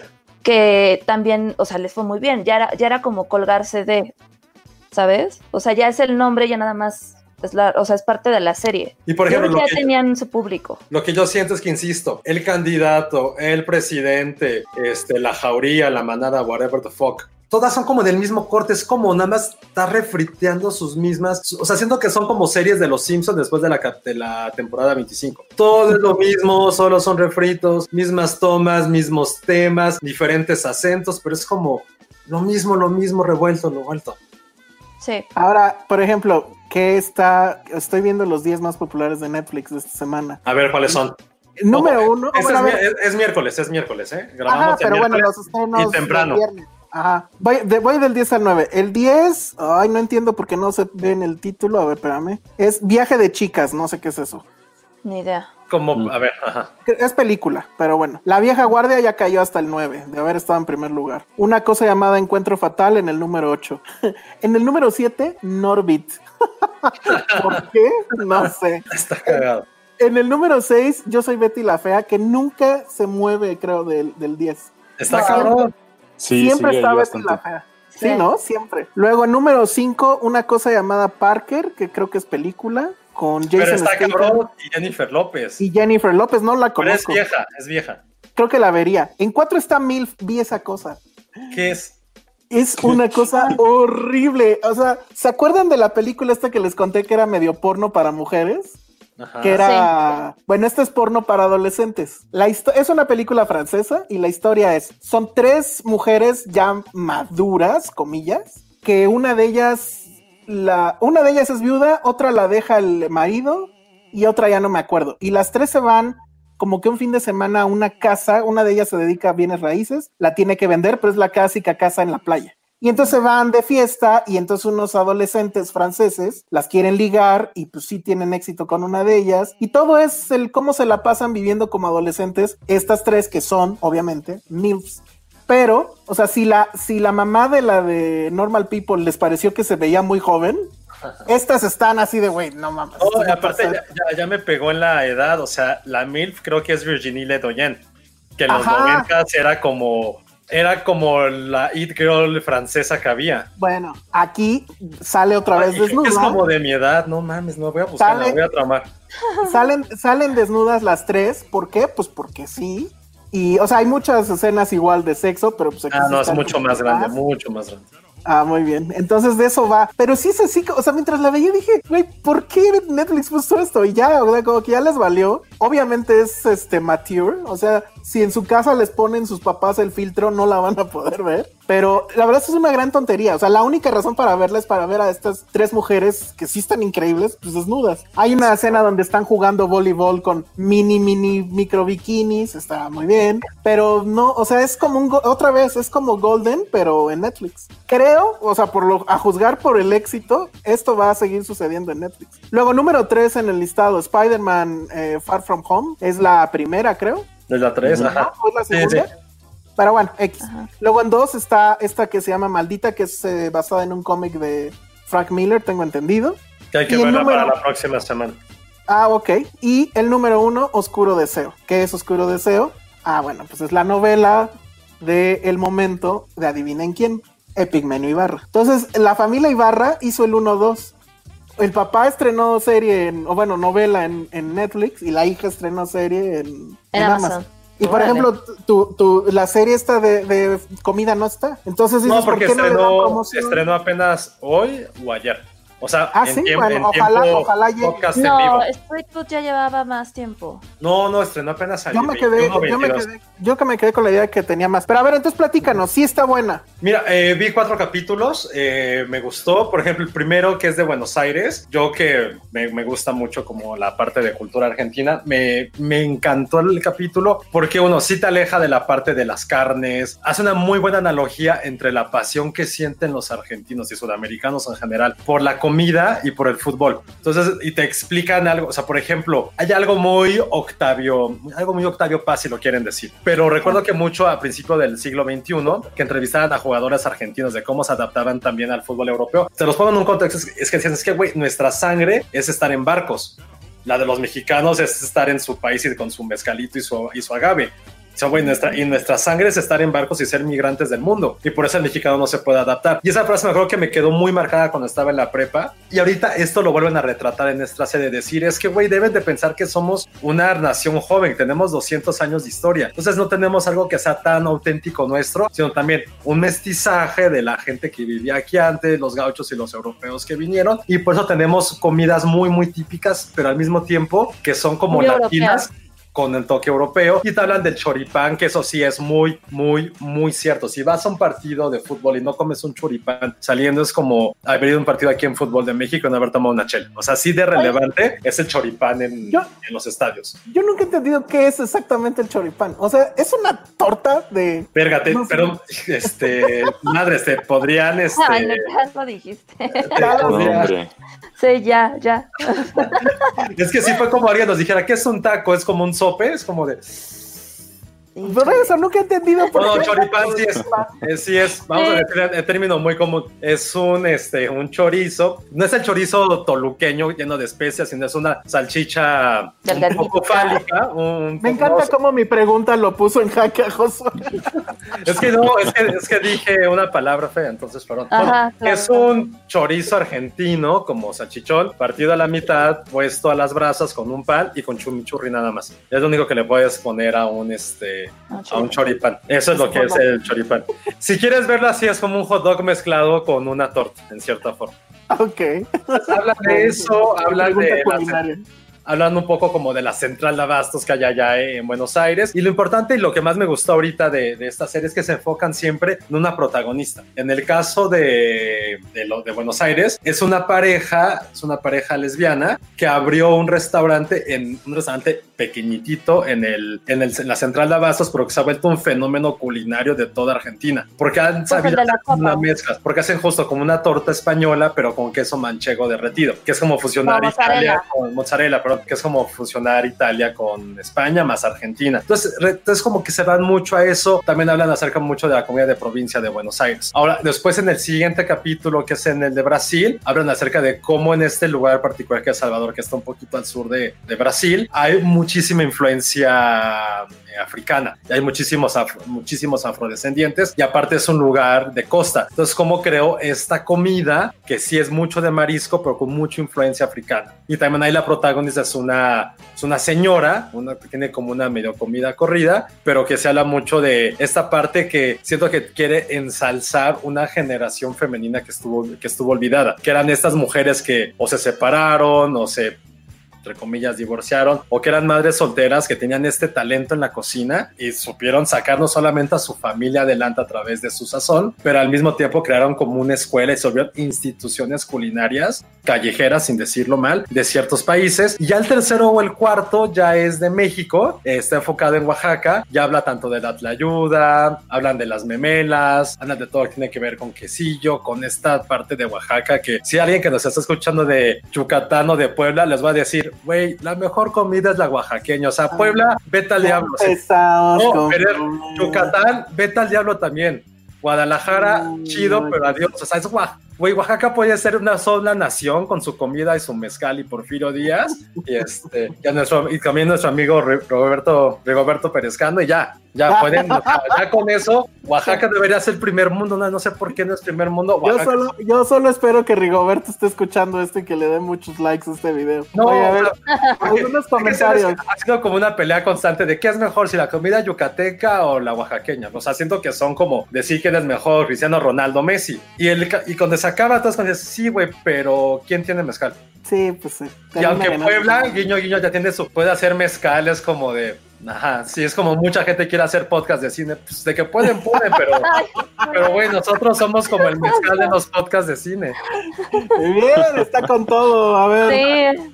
Ya lo tenía ensayado, seguramente. No, no, no. le puse, le puse el balón siempre hemos platicado eso, que, o sea, más, en la, más ahorita en el trabajo que vi otra faceta es dedicarme a eso, siempre decimos, güey, es que Oaxaca y Yucatán son muy cabronas las dos, o sea... A ver, aprovechando eso, te preguntan, ah, ya se me perdió, pero era algo así como, ah, aquí está, Roy San Martín dice, Josué, para ti, ¿cuál es el mejor platillo mexicano? Ah, no, está muy cabrón. Está muy cabrón. Ah... No sé, probablemente algo con mole, por todo lo que representa el mole, o sea, toda la tradición culinaria ancestral, la producción, el sabor, algo que, claro, tiene como una denominación de origen que haga el mole, o sea, el mole no lo puedes probar en otra parte del mundo, creo que tendrá que ver algo como con mole, no sé, pero pondría algo con mole.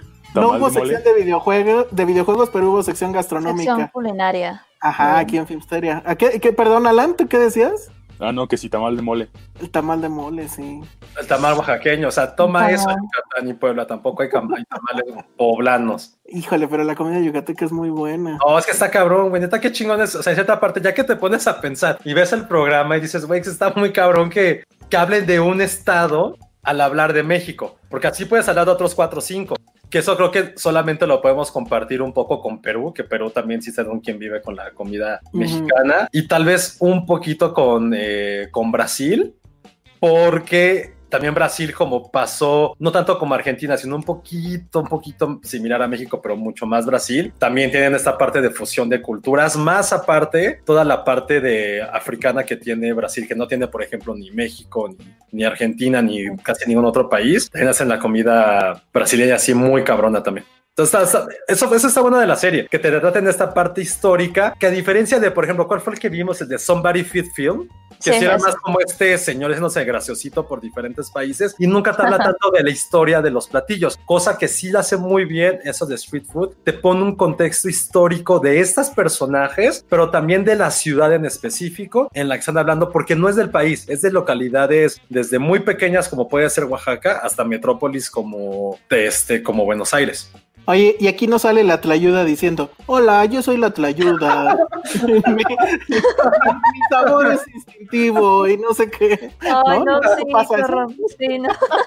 La serie del taco nos dejó. Ah, pero aparte, ¿sabes qué fue? Que yo la, empecé, empecé a ver creo que el martes, lo vi en la mañana mientras estaba haciendo ejercicio. Yo estaba así, yo te la comí yo así, puta madre. O sea, no podía, estaba de maldita sea. Porque aparte hay una toma de, Oaxaca, de Oaxaca eh, que van al al mercado 20 de noviembre, que es de las cosas más ricas que hay en el universo, y ves cómo está el tasajo con el carbón y la señora haciendo chorizos, es como madre mía que estamos viendo, pero algo que sí voy a decir y este, voy a matar toda la gente de Oaxaca, que eso es algo que yo siento, nos cuesta un chorro de trabajo en el, en el trabajo per se, no es muy food porn la comida oaxaqueña, eso sí, no es de muy de food porn. Pero, por ejemplo, la comida que estaban pasando en la parte de Buenos Aires, hay una parte en la que voltean la tortilla española con la mozzarella, la sacan de su, como de su envase, y es como madre santa. Y se escucha la gente que está comiendo y se escucha así el wow. O sea, de, lo delicioso que ve, porque hay cierta comida que también se presta a eso, pero Netflix sí tienes cierta parte de estética gastronómica de food porn increíble, que cualquier cosa que, se, que presenten, si es como estar viendo un Instagram, pero directo en la televisión, en la computadora, donde lo estén viendo ustedes. Dice Oscar Manuel Sánchez Vargas, es que no han probado la carne de Chinameca al sur de Veracruz, una Uf, delicia. qué rico. Si un día pueden, pruébenla. Vero llega tarde a la conversación y dice que siempre llora con Big Fish. Ah, Al- alguien, alguien nos puso que también lloraba con Billy Elliot con el final. Yo también, yo Mm. también este, lloré una vez. Como la segunda vez que la vi, puta, me dio un sentimiento cuando está el lago de los cisnes y ya Billy mamado sale, a- sale a danzar y es como, puf. porque aparte ves a, sus, a su papá y es como, wow. Y aparte es bien padre porque ven que el amigo es como que el mejor amigo que se vuelve, que es gay, Que están juntos también con el hermano que era así como dos machos. Es como, güey, Billy logró unir esos dos mundos. Tú puedes, Billy, salta. Ok. Bueno, Roy San Martín te dice que bueno, él es de Oaxaca, entonces está encantado. Que con gusto vayas a su casa, que él te recibe. Muy bien. Eh, Jonathan Álvarez, llegando por primera vez al podcast. Ah, bienvenido. Ah, Pues, yo nunca los había Hola, visto. Jonathan. Oaxaca es el estado más rico en términos de gastronomía, diseño, arte. Paradójicamente es uno de los más complejos y probablemente sea uno de los más pobres también. Eso sí está bien jodido. Sí. Y no es culpa, obviamente, de los oaxaqueños, pero bueno. Híjole, Jovic está de acuerdo con lo que dijiste de Puebla, obviamente no. Y cuando Pati escuche este podcast, va a aventar. No, pero es que a ver, o sea, también Puebla tiene lo suyo, pero Todos eh, tienen lo suyo, o sea, si en una, pero en una competencia, pues sí. O sea. hay que hacer como un ahora hay que hacer el mundial de platillos mexicanos. de pla- No, no, eso no es para aquí, eso es para otra, otra cosa de mi trabajo. es más, déjala, no se me olvida. de los Pues estados está. más lejos. Sí. ¿Cómo se llama hecho, entonces? Este, a ver, sí, Alan, paz. Perdón, que de hecho Netflix está, está haciendo ahorita mismo un mundial de comida basado en esto de street food. Maldito. O sea, nosotros hicimos uno con el Mundial Mundial hace dos años, pero ahorita que ya está más de moda hacer estas cosas, lo vamos a re- relanzar. Está muy bien. Bueno, pues entonces se llama Street Food Latinoamérica, ¿no? Oigan, deberían de Sí. invitarnos a Oaxaca y hacer un, hacer un podcast desde, desde allá. Ahora que ya no haya pandemia, con mucho gusto. Porque esa es la otra bronca, ¿no? O sea, ves eso ahorita que no puedes salir y que Sí. Todo esto. Si dices, híjole, te va a llegar, es sí te va a hacer llorar. Oye, Roy, ahorita hablando de eso, hay un lugar en el centro, el Pochote. Ya me acordé del Pochote. Tengo familia en Oaxaca, Oaxaca, y los veranos me mandaba a mi mamá ya para que no estuviera de ocioso. Y era como el triple de ocioso. Estar en una ciudad donde no tenía amigos y no conocía a nadie, iba a estar el triple de ocioso. Pero eh, mi prima que trabajaba este, en algo de turismo en esa época, como a tres cuadras de oficina había un cineclub que se llama El Pochote, porque hay un árbol que se llama Pochote, y creo que fue la época en que más películas de mi vida he visto. O sea, creo que este, como no había nada que hacer literal, y eran eh, ciclos de, de cortometrajes, de películas gringas, y no sé si todavía exista, pero sí, sí, este, y son de Oaxaca, y ahorita pues una mala cosa decirlo, porque creo me imagino que va a estar cerrado, pero si algún día regresa, vayan a ese cineclub si es que todavía existe. Creo que deberíamos de regresar a hacer cineclubes nosotros también. Sí, eso estaría bien. Bueno, pues entonces ahí está la serie, está en Netflix, se llama Street Food Latinoamérica. Ah, ¿Son bueno. cuántos? ¿Son cuántos? Este. Eh, yo vi cuatro, creo que son seis o siete. Ok, y son de una hora, evidentemente. No, Uy, no, sí. no, media hora. No, sí, Ujú. Ah, mira. Ah, súper bien. Entonces yo creo que sí la Es voy a ver, pero, Ay, pero sí, voy a llegar. Pero vela con no la veas con hambre. pues yo siempre tengo hambre. eh, Roy San Martín, el cine Pochote ya lo cerraron hace años. Uh, Perdón, yo iba en los 2000, pues ya estaba no sé, joven. ya ni modo. Bueno, entonces vámonos con el siguiente tema, que eh, hoy es un podcast de puras cosas que nos gustan. Ya hablamos de comida, ya hablamos de sexo. entonces ahora vamos a hablar de perritos. ¿Por qué, Ale? Porque ayer fue el Día Internacional del Perrito. ¿Y por todos qué? ¿Quién amamos a sabe? los perritos. ¿Cómo? ¿Por qué? Ajá, quién sabe, ¿no? No sé. Ay, sí, no sé. ¿Alguien sabe por qué es el Día del Perrito? O sea, ¿por qué Porque todos instauró? los días deberían de ser el día del perrito. Sí, todos Ah. los días, pero sí, y lo sabes, Elsa.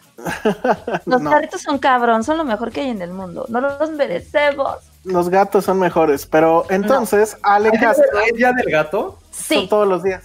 No, no manches, ni al caso. O sea, Yo- obviamente le tuvieron que dar un día a los gatos feos, porque si no, a ver, déjenme buscar A cuando los es. No sé, pero ¿qué ibas a decir, Alan?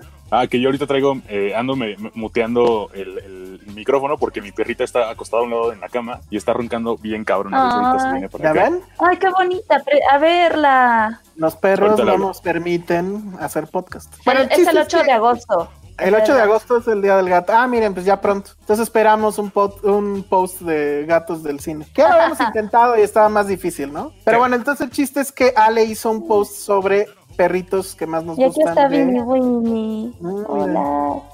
Y la pues, a ver, de los perros. Cuéntanos. Y también que la, que la gente del público nos diga sus películas de perritos favoritos. ¿Con cuál empezaste entonces? Está ¿Lo tienes cañón. ahí? No, no lo tengo abierto, más, me acuerdo. Empezamos con Men in primero Black. puse, puse Frank de Pooh, porque cuando vi esa película con mis amigas en la secundaria en el cine, a partir de ahí fue que dije, quiero un Pooh. Y así todo el tiempo estoy jodido con que quería un Pooh en mi vida hasta que se me hizo tener mi Pooh. Se me hacen unos perros increíbles. Están bien feos. Claro que no, están súper bonitos. Bueno, ¿Tú por qué no te gustan los perros en general? Pues no, la verdad no. Pero está padrísimo, o sea, su trajecito y canta. Pero eso fue ya hasta la segunda. No, en En la la- primera sí canta. No, pero en la primera es un perro, así normal. Ah, no bueno, trae sale, pero tra- Y nada más en- te das cuenta que habla, que está Y trae su chamarrita, trae una chamarrita. Sí, no me acuerdo. Ajá, eso. está bien Pero padre. bueno, está bien. Luego pusiste a El Borras en Roma. Eh, pues sí, Sí. ¿No? Trata de Eh, hacer una lista diferente, porque también todo el mundo habla, o sea, tratamos de pensar en perritos del cine y se van con Lassie, Beethoven. Bueno, Dios, al final tuve que poner, tuve que poner a Lassie, porque no puede haber una sin Lassie. Y Ah, te sí, faltaron sí, pero- otros muy recientes, pero bueno, ahorita, ahorita los vemos. De Borras, ¿cuál era el tema? Que creo que era un perro que. Era un perro rescatado. O sea, lo habían encontrado amarrado, así casi casi muerto de hambre, en- con un este, como con una soga de, de alambres en el cuello. Y lo rescataron y, y Alfonso lo contrató porque el perro se parece mucho al perro que él tenía cuando era niño. Ah, oye, ¿y sabemos si le gritó al perro como a todos los demás de la producción? No sabemos. Pues no tiene créditos, ¿eh? No, sí tiene crédito. Yo me acuerdo que sí. Tiene- Sí, sí, sí tenía, sí salía. Tiene, cre- créditos, este, ajá, porque salen los nombres de sus cuidadores. Asistente Ah, de no cierto, sé qué. cierto. Ajá, O sea, encargados de nombre. borras. Ajá, encargados de borras. Porque no, porque no fue director de. Ah, no, ¿verdad? bueno, ya. Vamos con lo de Roma. Luego pusiste a Coco otra vez. Hemos mencionado a Coco mucho en este podcast. Güey, por- por- tengo que revisar ese, esa lista. Está cabrón que hayan puesto a Borras y al de, y al de Coco. ¿Por Pues, qué? A mí me raro, relevantes. pero- Son No, cero relevantes. Claro que sí. No, No, el de Men in Black sí. El de, el no Men in Black, claro. Bueno, hay borras también. Puta, no sé, ¿eh? Es que no hemos visto ningún otro perrito actor mexicano recientemente. Exacto. Sí, sí, sí. O sea, es en serio. ¿No fue a los Oscar como- también? No. Bueno, pusiste a Dante. Yo ahí sí creo que sí te la volaste un poco. No es. Y yo soy fan de Coco, pero sí creo que no es muy relevante. Es un perro solo squinkly. Ah, A ver, yo- yo tengo una pregunta. Ajá. A ver, ¿ustedes escogen a Dante o a Doc de Up? Ufta. A Dante. Eh, yo al de, al de Up. Prefiero de Toy Story. No No, te están dijeron. Exacto. Ah, ¿Se trata de escoger uno de los dos? Ajá, yo prefiero Es uno de los dos. Ajá. Coco o Up. Oh, Este, este que- ha sido el podcast de poner a Josué contra la pared. Muy bien. yo creo que al de, yo creo que al de O porque por lo menos habla. ¿El otro no habla? No, no habla. No, el otro es un comic relief. ¿qué diría? Pero está bonito, sí está, sí está bonito. Pero el otro es un guardián de los muertos. Está Ajá. cañón. O sea, te va a acompañar a la lo- muerte. Lo tengo por ahí, lo tengo por ahí en figura. Ajá. Ahorita, ahorita se los enseño. Luego pusiste, porque bueno, todo fue de cine, TV y sin fechas ni nada. bueno, sin respeto cronológico. Eh, Sí. Está ayudante de Santa de los Simpsons. Ay, sí. sí, sí, es magnífico. Y, y puse el GIF de cuando las fotos con Homero. No se alcanza a ver. Ajá, Está buenísimo. es increíble. Y, hay- y había uno donde baila con él, pero ya no, no lo encontré. Luego ya te fuiste por clásicos, que es Hachiko, o Hachiko, no sé cómo se dice. Está chico. Nunca la vi, porque yo sí ¿Por odio. qué? Es que sí odio mucho esas películas donde sabes que a huevo vas a llorar. O sea, Coco sí no lo sabíamos. Coco no lo sabíamos. Pero estas de animales es como que muy fácil llorar. Y yo por eso las odio. ¡Ay, hola! Ah, mira. Dale. ¿Cómo se Él es llama? Luke. Él es Luke. Como Luke Ah, Skywalker, Luke, ajá. ¿Y tú eres su padre? Ay, Así es. Muy bien. súper. Qué bonito. Es un cocker. Sí, ¿no? Sí, Ah. así es. Ahorita viene Lola, es que está muy grande. Ay, Lola. Muy bien, entonces está Hachiko o Hachiko, como se diga. Pero es que aparte es una historia real. O sea, Ya que es una historia real. lo del perrito es un héroe. Está cañón. Luego está Marley y yo. Esa sí la vi en cachitos. Yo lloré mucho. Esa, esa es de las películas que más me pegan en la vida. A mí sí. Bueno, Ya sé. luego está el perro de John Wick. ¿Cuál de los dos? Es que ese que tiene lo adopta desde la primera, ¿se acuerdan? Ujú. Pues ese.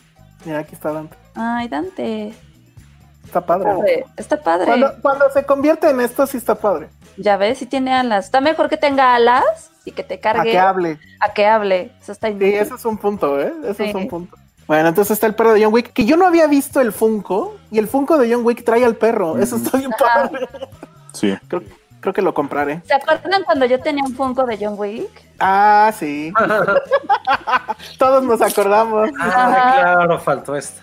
Bueno, luego yo puse, porque tú no la pusiste, bueno, esa, esa fue aportación de Patty, también es muy fan de los perros. No, sí. Hagen, en esta que se llama Hagen y yo, que es... No la vi. Ay, ¿La húngara? La, sí, creo que sí. Es, es una película sobre una niña que por ya no me acuerdo por qué situación, pero su perro se lo quitan La y perra. ella lo tiene, lo tiene que rescatar. Pero había un papá ahí medio culero, ¿no? Y cosas así. Pero hay una escena que es la gran escena y sale en el póster donde todos los perros van por la ciudad con ella, ella al frente. Son 274 perros. La película rompió el récord de eh, mayor número de canes en un en una solo filme y el perrito el Hagen este fue a Cannes y bueno pues ahí tenemos la foto la verdad es que sí está bien padre este híjole no se alcanza a ver sí ahí está que está sonriente ¿Sabes- en, sabes en esta cosa donde les donde les toman fotos en Cannes entonces Ujú. bueno un Cannes en Cannes luego este otro que también imperdible Brandy en Once Upon a Justo Time iba a decir Hollywood. eso. Yo cuando te mandé la nota dije, puta, me faltó Brandy.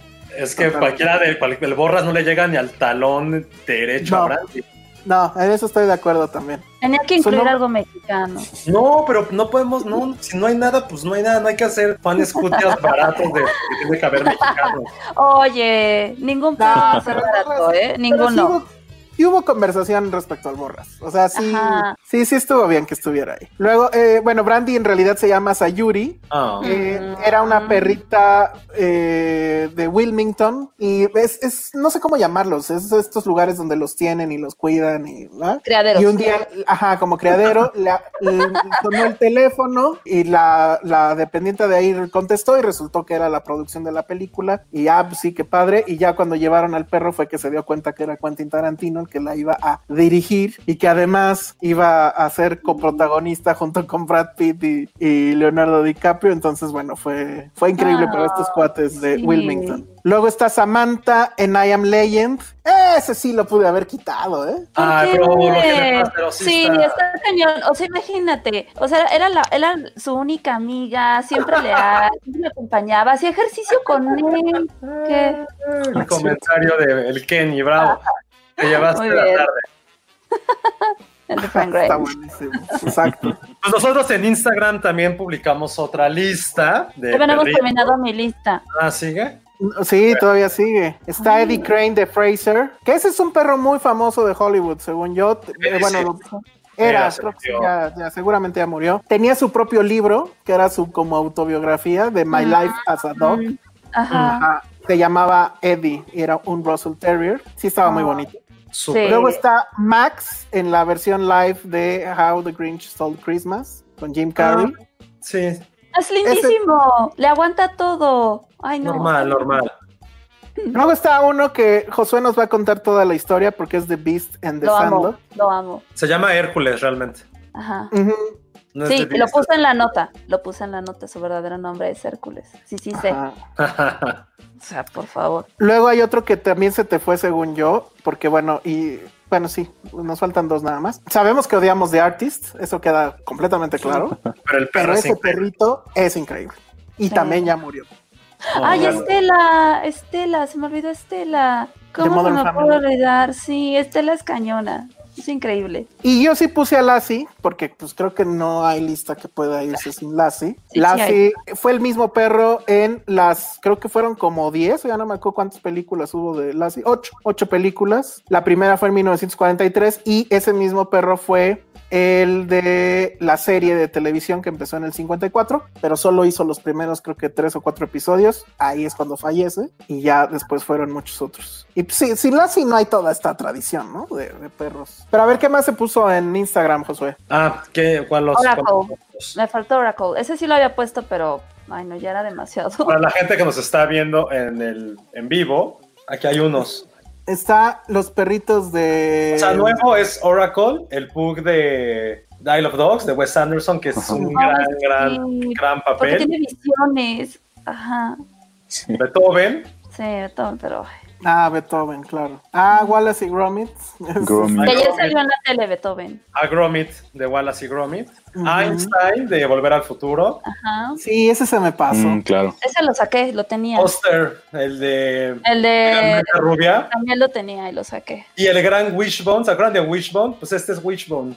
Ah, sí, el que. El que El estabas que- diciendo en la tele, ¿no? En el 11. Sería en el 11 que recreaba clásicos de la literatura. Aquí lo vemos vestido como Sherlock Holmes. Y de una de mis películas favoritas de la vida, que decir que qué hueva, pero es Humberto D, una película italiana del neorrealismo. Que es súper fuerte, trata acerca de un veterano, bueno, no, no es un veterano, perdón, de una persona jubilada que después de la guerra se queda sin dinero y lo único que tiene es a su perrito. Pero pasa algo que cae en desesperación de él porque no tiene dinero. Entonces pasa algo muy fuerte en esa película y el perro es increíble porque lo ama y lo adora y aunque él no tenga dinero, él siempre quiere estar con él. Ok, a ver, Milo de la máscara. exacto, justo acá había un comentario Ah, de justo, que era sí. el mejor perro de Gemontes Sí. 73. Sí, ese Toto. también se nos fue. Toto Ajá. del Mago de Oz. Claro, Toto, ese también es un clásico. Slinky Slinky, sí. de Toy Story. Es chido ese. Fang Que sí en se- Harry Potter. Que si Chubaca cuenta. dice Oscar Ay. No, Chubaca no es un perro. Y alguien que sí nos faltó, la verdad, sí, porque no pensé que fuera tan famoso, era Seymour de Futurama, que tiene el, episodio más, Más doloroso. triste de la historia, sí. Sí, total. Ay, El más me triste. acuerdo. Oye, a ver, ligero paréntesis, Roy San Martín te comenta, Josué, Isabel Rojas, quien dirigía el Pochote, se asoció con Rigoberto Perezcano, justo. Ah. Y ahora tienen, o tenían antes de la pandemia, funciones periódicas en el Teatro Alcalá, con el proyecto Oaxaca Cine. Ah, y, ve- me fal- y no subí esta sombra en Instagram, pero está Huesos, el de Up, Airbud. ¿Y se acuerdan de esta pequeña joya que se llama Beginners? Sí. Que hay un No, perro también que habla. Hay Y un perro que habla con subtítulos. Eh, de Y ese Be- sí- si, no, si no han visto Beginners, eh, no sé dónde esté, en qué plataforma, en pero, Netflix, no sé si ya lo quitaron. A pero ver, no, recor- no recordaba que fue mi película favorita de 2010 o de 2011, no me acuerdo en qué año salió, creo que 2010. Es una increíble película, en serio, si no la han podido ver, se la recomiendo ampliamente. Si no les gusta, yo les pago para que les guste, les mando dinero, les deposito, pero es una, es una A mí no me maravilla gusta. Es una maravilla independiente. O sea, ahí sí, sobre todo si hay, si hay gente que es diseñador, diseñadores, diseñadoras, eh, véanla porque tiene mucho que ver con toda la parte también del- de la forma creativa en que las tragedias las podemos transformar en arte. Y lo mejor sí. Sí. ¿No está en Netflix. Oh. No. No, ya no está. Bueno, y hay un, hay un perrito, que es el perro de Iwan McGregor, que es el protagonista, que habla con subtítulos y dice cosas, pues bastante, puedo decir, como medio filosóficas, y él se puede comunicar con él, y es como... Pero ¿y por qué a ellos sí se los perdonas y a los de Op no? Platica. Porque no hablan, él habla con subtítulos. Es lo que son mismo. subtítulos. Es peor todavía. o sea. No, son- un aparato que hable por él y que digan así. No, y aparte o sea, hay una parte que conoce a... Ay, se me fue el nombre de esta chica francesa. Eh, Está. um, de Laurent. Ay, se me fue. Es no, la- Shoshan, está Shoshan, Sí. está. Es cuando la, cuando la Melanie Melanie Laurent. Melanie Laurent. Oye, Cuando se Oye, conocen.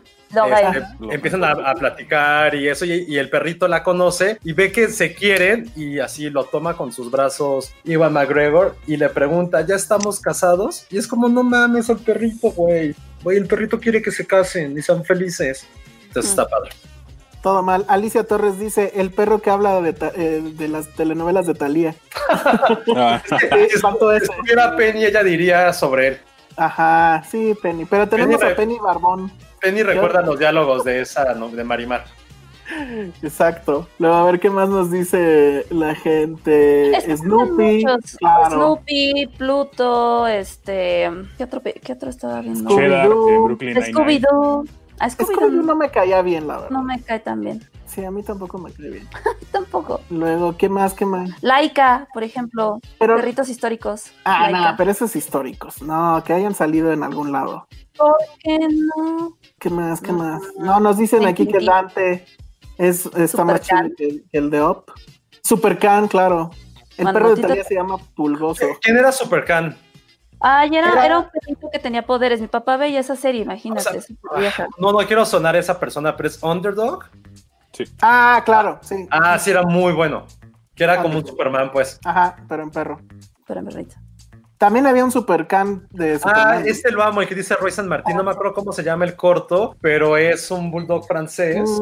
Mm, que es su dueño, Ah, sí. corta con su novia y es feliz porque come comida chatarra. Ah, claro. Hasta que se da cuenta que es muy infeliz, que prefiere su infelicidad al comer, pero que su papá sea feliz y va por la exnovia que es como vegana. Entonces ya come pues, croquetas asquerosas el perrito, pero él quiere la felicidad. Ah, ya voy a llorar. Güey, ya, lag- lagrimómetro de este podcast 10. Está todo mal. Súper mal, no manches. Bueno, a ver qué más. La el de? Garfield también. Niebla de Heidi. Ah, wow, Ay, eso sí no lo Niebla. buscaba. Sí, es cierto. Come caracoles. La dama y el vagabundo. La dama y el vagabundo. Siento un dálmatas. En teoría, Goofy Claro. es un perro. Pero Ah, claro. También lo de Animaniacs, creo que eran perros, ¿no? los hermanos Warner no. Los hermanos o sea, Warner, ¿no? ¿No eran perros? ¿Pero qué son? No son No se sabe, son hermanos Warner, son creaciones. Ay, tu Raras. respuesta. No, eso no se sabe qué es. Este, Esta película animada de Tim Burton del perro que se muere, ¿cómo se llamaba? Ah, Frankenweenie. Ah, Frankenweenie. es buena. Ah, es que nadie la recuerda, pero sí es muy buena esa película. Sí, sí, es el perro se llama Spark, Spikey. Sparky. ¿no? Sparky, ¿no? Sparky. Ajá. La película es Frankenweenie, sí es muy buena película, tienes toda la razón. Ay, coraje. Mm, Ah, claro. Coraje. Todo lo hace por amor. Ay, sí, ya. Así lo dice, lo que tengo que hacer por amor. Eh, El de Tintín, pero no sé cómo se llamaba. ¿Rintintín? No, No. Rintintín es muy famoso.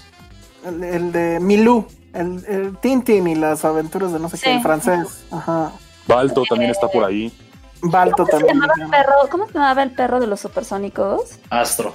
Astro. Ah, Ah. Entonces sí, sí me acuerdo muy bien. No hay Pomeranians famosos, eso sí. claro que sí. Debe de- el de- claro que sí. No, no hay Pattersons en el cine. ¿No? En las celebridades sí, pero en el cine no hay un, Cierto. no hay un perrito, no hay un Pomeranian Sí. famoso. Sí, claro que sí. El de, el de las mascotas, el de la animada, la perrita que es como que está enamorada de Cierto. hoy que es blanquita. Qué Si, si no saben cómo se llama, es que no es famoso. Oye, en la película esa de Chihuahua, ¿no salía un Pomeranian? Beverly Hills, Ah. Chihuahua, pero los protagonistas eran los chihuahuas. Sí, están cañones. A mí igual me gustaba mucho eh, Odell. Ordel, Odell, Ordel, que salía en Mejor Imposible. Sí, hay un perrito famoso. Sí, es cierto, qué tonto, Chester. Chester, Chester, claro. el de la niñera. Claro, claro, claro, Chester es increíble. Se me olvidó, qué mal. Muchas gracias, Jorge, Jorge Pérez Castorena. Y les decía este de Mejor Imposible, no sé si lo recuerdan, que le gustaba el tocino y se volvía también como un poco Claro. maníaco, y no quería Sí. pisar las, las rayas tampoco como Jack Nicholson. Ujú. me Ese me dijo Patty que lo pusiera y se me olvidó. Sí, Ordel, Ordel, no me acuerdo, pero sí es un gran perrito de cine. ese. Yo también ¿Qué en? Petit estaba pensando en ese del legalmente rubia, pero no me acordaba si era Pomeranian o no. No, es, es, es Browser, Browser, Browser, Browser. Prince, no me acuerdo cómo se llama, pero sí lo pusimos y es un chihuahuita. Una chihuahuita más bien, que se viste de rosa. Mm, Ven, hablar de perros nos puso a todos de buenas. sí, no. estoy pensando, debe de haber otro Pomeranian famoso. No, no, están, están muy de moda, pero no mediáticamente. Ah, claro, Bolt. Paw Patrol, claro. Patrón. Ah, todos los de Paw Patrol. Patrol. Ay, el, el perrito Pug que salía en Pocahontas. Ah, no. No, ni Ay, idea. nadie vio Disney, qué horror. No, pero tienen que ser así, memorables, pues. Insisto, si no sabes cómo se llaman es porque no son memorables. Sí, estoy de acuerdo. mucho es como, ¿te, te acuerdas de este? La tal, pues sí te acuerdas, pero. O sea, todo Ah, el mundo sí, sabe. Todo el mundo aco- Uh, Nana, eh, el, el de Peter Pan, era, el- era un perro muy cabrón. El perro fantasma de Jack. Vamos en silencio. El de Jack. Sí, porque, ay, bueno, ya no voy a decir nada de Disney. Cuando esté Penny, que me apoye en esas cosas, hablaré. Dicen que si Dino en los Picapiedras, pues técnicamente es un dinosaurio, ¿no? Sí, no. Pero Los sí, gatos, eh, sí, pero eso es hasta el siguiente podcast. hasta el 8 de agosto, cuando digamos dos. Y es como, ah, Ajá. No, no sé si les tocó a ustedes, pero también el perro de Jimmy Neutron, el que es robótico, que no me acuerdo cómo se llama. No, ni idea. Es que no me acuerdo cómo se Este. llama. Que también sale en la película, por cierto. A ver, voy a buscar. Bueno, pues creo que ahí están ya todos los perros. ¿Qué más falta? y el santo patrono de los perros, John Wick. Así es. No, sí. Defensor Él de los perros. le romperá su madre a todos. Ah, claro, el perro de Snatch. Mm, qué cagado. Pero no tenía nombre. Le pone nombre No. al final, pero no tiene nombre en sí. El que se come el diamante, sí, es increíble. Sí, es como un Bull Terrier. Godard de Jimmy. Godard, sí, ¿Cómo se justo. Qué buen nombre, Godard. Qué mal. A mí me gusta mucho el de los Tenenbaum Buckley, que es un Beagle. Me Mm. gusta mucho. Mucho, mucho, mucho. Pero no hace nada relevante. Ah, mira, ya está haciendo un cameo otra vez. Ella es Lola. Ah, ella es Lola, no es Luke. ¡Hola! Ay, Ella debería bonita. llamarse Leia y entonces sean Luke y Leia. Pues sí, todo mal. Ay, está súper bonita. Bueno, y pues así termina nuestra edición de perros aquí en Filmsteria. Penny originalmente sí iba a entrar, pero tuvo ahí una bronquilla y ya no pudo. Pero bueno, seguramente ella nos hubiera dado un insight sobre perros de telenovelas, Sí. perros de Disney. El de la novela este que era Claudio Yarte de la voz, que era como un perro rapero. O sea, no, no era Puchi, pero era como un perro rapero que hablaba. ¡Ay, Puchi! Pero era la voz de, este, de Claudio Yarto. Y era de fue- Azteca. Trick Track, creo que se llamaba Trick Track, algo así. Ah, sí, sí, No lo sé, buscamos. voy a cargar, voy a cargar mi... La que salía Belinda, que también salió un perro. Ah, cierto. Pero Viajeros en el se- tiempo. Aventuras Amigos en el tiempo. Aventuras en el tiempo, salió un perro. Sí, cierto, Este, cierto. Y creo que ya.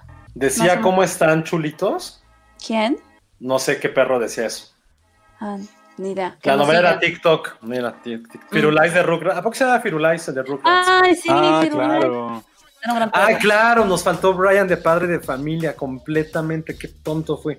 Sí, total, total, total, Brian. se me fue. Esa sí es mi culpa. Hay un perro en 100%. es cierto. Ah, pues... Que también viaja en el tiempo, por cierto. Muy bien. Cuyo, el perro asesino. Hay otra película, no sé si la recuerdan, seguramente, ¿no? Que era como un Rottweiler, pero que estaba creado de diferentes partes de animales. Entonces, como tiene una parte de camaleón, se podía camuflar y se volvió asesino. Entonces, cuando andabas así en la calle y el perro se escondía en la, así, como Milhouse cuando van a Shelbyville, se escondía en la pared y te atacaba porque tenía ese poder. Y era fuerte como un gorila y creo que tenía branquias y podía respirar abajo de- del agua. Una tontería de película, pero, o sea, estoy pensando como en perros malos. Luego El perro de están aquí- Batman. Ajá, exacto. Pero es que están diciendo que es Titus, el perro de Demian, que es el hijo de Batman. Pero pues eso es en la nueva continuidad. Él sí tenía un perro y se llamaba As, se supone. O sea, los superhéroes pueden tener perros. Batman Con tiene un superpoderes. perro y también... Sí, exacto, Cierto. Cripto. ¿Tiene Sí, superpoderes? tiene superpoderes. Ajá. ¿Cuál es su superpoder? Del perro Como sus amos. es eh, se comporta como gato, es muy inteligente. Ay. Eso estaría bueno. Bueno, pues faltó, ya. faltó de Ricky Mori también. El de Bola de nieve. Morty. Cuando Ay, se vuelve ese súper no. Ah, inteligente. claro. Que se vuelve súper inteligente. Cierto. Bueno, pues ya vámonos, porque esto ya duró más de lo que vamos a decir que lo que teníamos planeado. Bueno, pues muchas gracias por escucharnos y por vernos en este podcast número quién sabe cuántos. Si están viéndonos por YouTube, que deberían, suscríbanse por favor, denos este manita arriba, like o lo que sea. También estamos en Instagram, igual arroba Filmsteria, y seguimos con esta loca manía de volvernos TikTokers. Ahora hubo un unboxing de un libro de Game of Thrones, ¿no, Alan? Así es. Muy Me bien. ayudó mi novia a hacerlo. Ah, muy bien. Y este, yo voy a subir más unboxings. Vamos a hacer, sí voy a hacer este que me decías del audio, con el audio de tu ítem de colección más, ajá, Twitter de colección más eh, preciado, el primero, el último, no me acuerdo qué más seguía. Estamos, seguimos convenciendo a Ale para que vuelva a hacer otro TikTok. Deberían ustedes de poner aquí Ya de, hice de qué uno. debería de ser. Pues quieren más, quieren más, tu público te reclama. No, ya Ah, hice y- otro. Y sí queremos que nos digan, lo malo es que, híjole, ya no dio tiempo, debimos de haberlo hecho en un principio. Tenemos la duda de si deberíamos o no de hablar de Palm Springs, porque yo ya la vi, Yo no sé si Josué ya la vio, pero yo creo que Josué la va a super amar. Y bueno, mucha, mucha gente ya la vio también, pero el problema es que no está de manera legal en ninguna Sí, plataforma que se pueda ver desde México. Está obviamente siempre la opción de una VPN, pero bueno, la pregunta con ustedes era justamente esa. Si deberíamos de eh, hablar también de esas películas que no se ve claro si van a llegar o no, o deberíamos de esperarnos a ver qué sucede. En el caso de Palm- encuesta. Ajá, igual ponemos una encuesta. En el caso de Palm Spring, yo creo que sí deberíamos hacer una excepción, porque sí hay mucha conversación al respecto. Y sí es una película. Yo tengo, o sea, tengo cosas que criticarle, pero la verdad a mí sí me gustó mucho. Y bueno, entonces vamos a dejar eso ahí en, en el chat. Igual hacemos la encuesta en Twitter. Nada más para que nos digan. Yo creo que ya eh, dentro de la llamada nueva realidad va a ser inevitable hacer eso. Pero bueno, por lo menos hasta que no tengamos claro qué va a pasar con los cines, ¿no? Pues bueno, Sí, eso por, pues por también. nosotros hacemos evidentemente el Festival de Torrento, pero también no sé si ustedes quieren, sobre todo que ustedes quieran, porque a lo mejor no es tan fácil conseguirlas o, o no sé. Pero aquí sí la vamos a ver, este, bueno, más bien es como lo que ustedes nos digan y ya con eso la hacemos, porque nosotros pues, Sí, ni nos- y bueno, ni pues nos cuesta tema- trabajo. Exacto, no es tanto por ahí, sino por el tema de la legalidad y demás, ¿no? Que yo siempre he pensado que el asunto de los torrents, o sea, será lo que quieran, pero no es piratería, porque nosotros no estamos pagándole a nadie por eso. En- la piratería es cuando alguien se apropia de una obra y empieza a cobrar como si fuera de él. Eso es piratería. O Pero bueno, otro podcast que sea Filmsteria Ilegal o Ajá, o- Films- Festival de. Filmsteria. Nega Filmsteria. exacto. Eso estaría bueno. La Bahía de Filmsteria. Exacto. Filmsteria. Sparrow. Los guardianes de la bahía nos podríamos llamar. Así se va a llamar, ya. Y con un intro con nuestras caras así corriendo. Ajá. Va a sal- van a salir Ale y En traje de baño. En traje de baño, Ale Eh, y Penny. Penny así, en lugar de la cara de Pamela Anderson, la de Penny, con un Ajá. Híjole, ahí hay un reto, ¿eh? Si Ay, alguien lo hace, sí saca. Porque, oye, no Híjole. estaría mal, o sea, tener un. Bueno, no, ya es demasiados podcasts, no, ya. Se ve, no, se ve enojar Vero. Ay, sí debería haber uno que se llame Guardianes de la Bahía. No, Bueno. Cabrón. Ah, y otra cosa, ya la última. Este horario de plano no, ¿verdad? Ah, no sabemos, porque hay gente que sí dijo que por fin nos pudo ver en vivo. Sí, Entonces, pero yo creo que también. por ahí. Que ¿Que se También hubo enojó? gente por ahí que decía que estaba todavía en horario de Godín. Yo también un poquito, así que. Ah, Sí, ya. no, yo, ta- yo también, ahorita yo estoy así con mails hasta. Ok, no, entonces se queda, ¿no? Siete y media. Esto fue nada más una excepción. Luego les decimos por qué. Mm. Ay, Bueno, pues ya vámonos. Redes sociales de el, el ahora bautizado Penny Barbón. Arroba Alan Tres Pelos. Muy bien. Eh, Ale, arroba Ale Kazagi. Josué.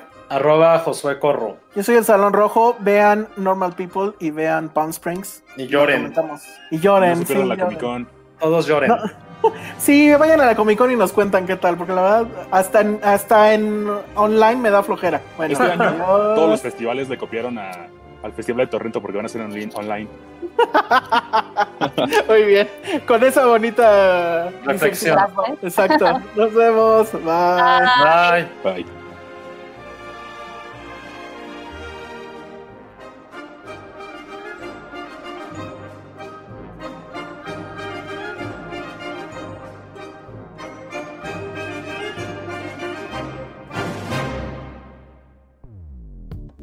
Dixo presentó Filmsteria, con Penny Oliva, Alejandro Alemán y Josué Corro. La producción de este podcast corrió a cargo de Verónica Hernández.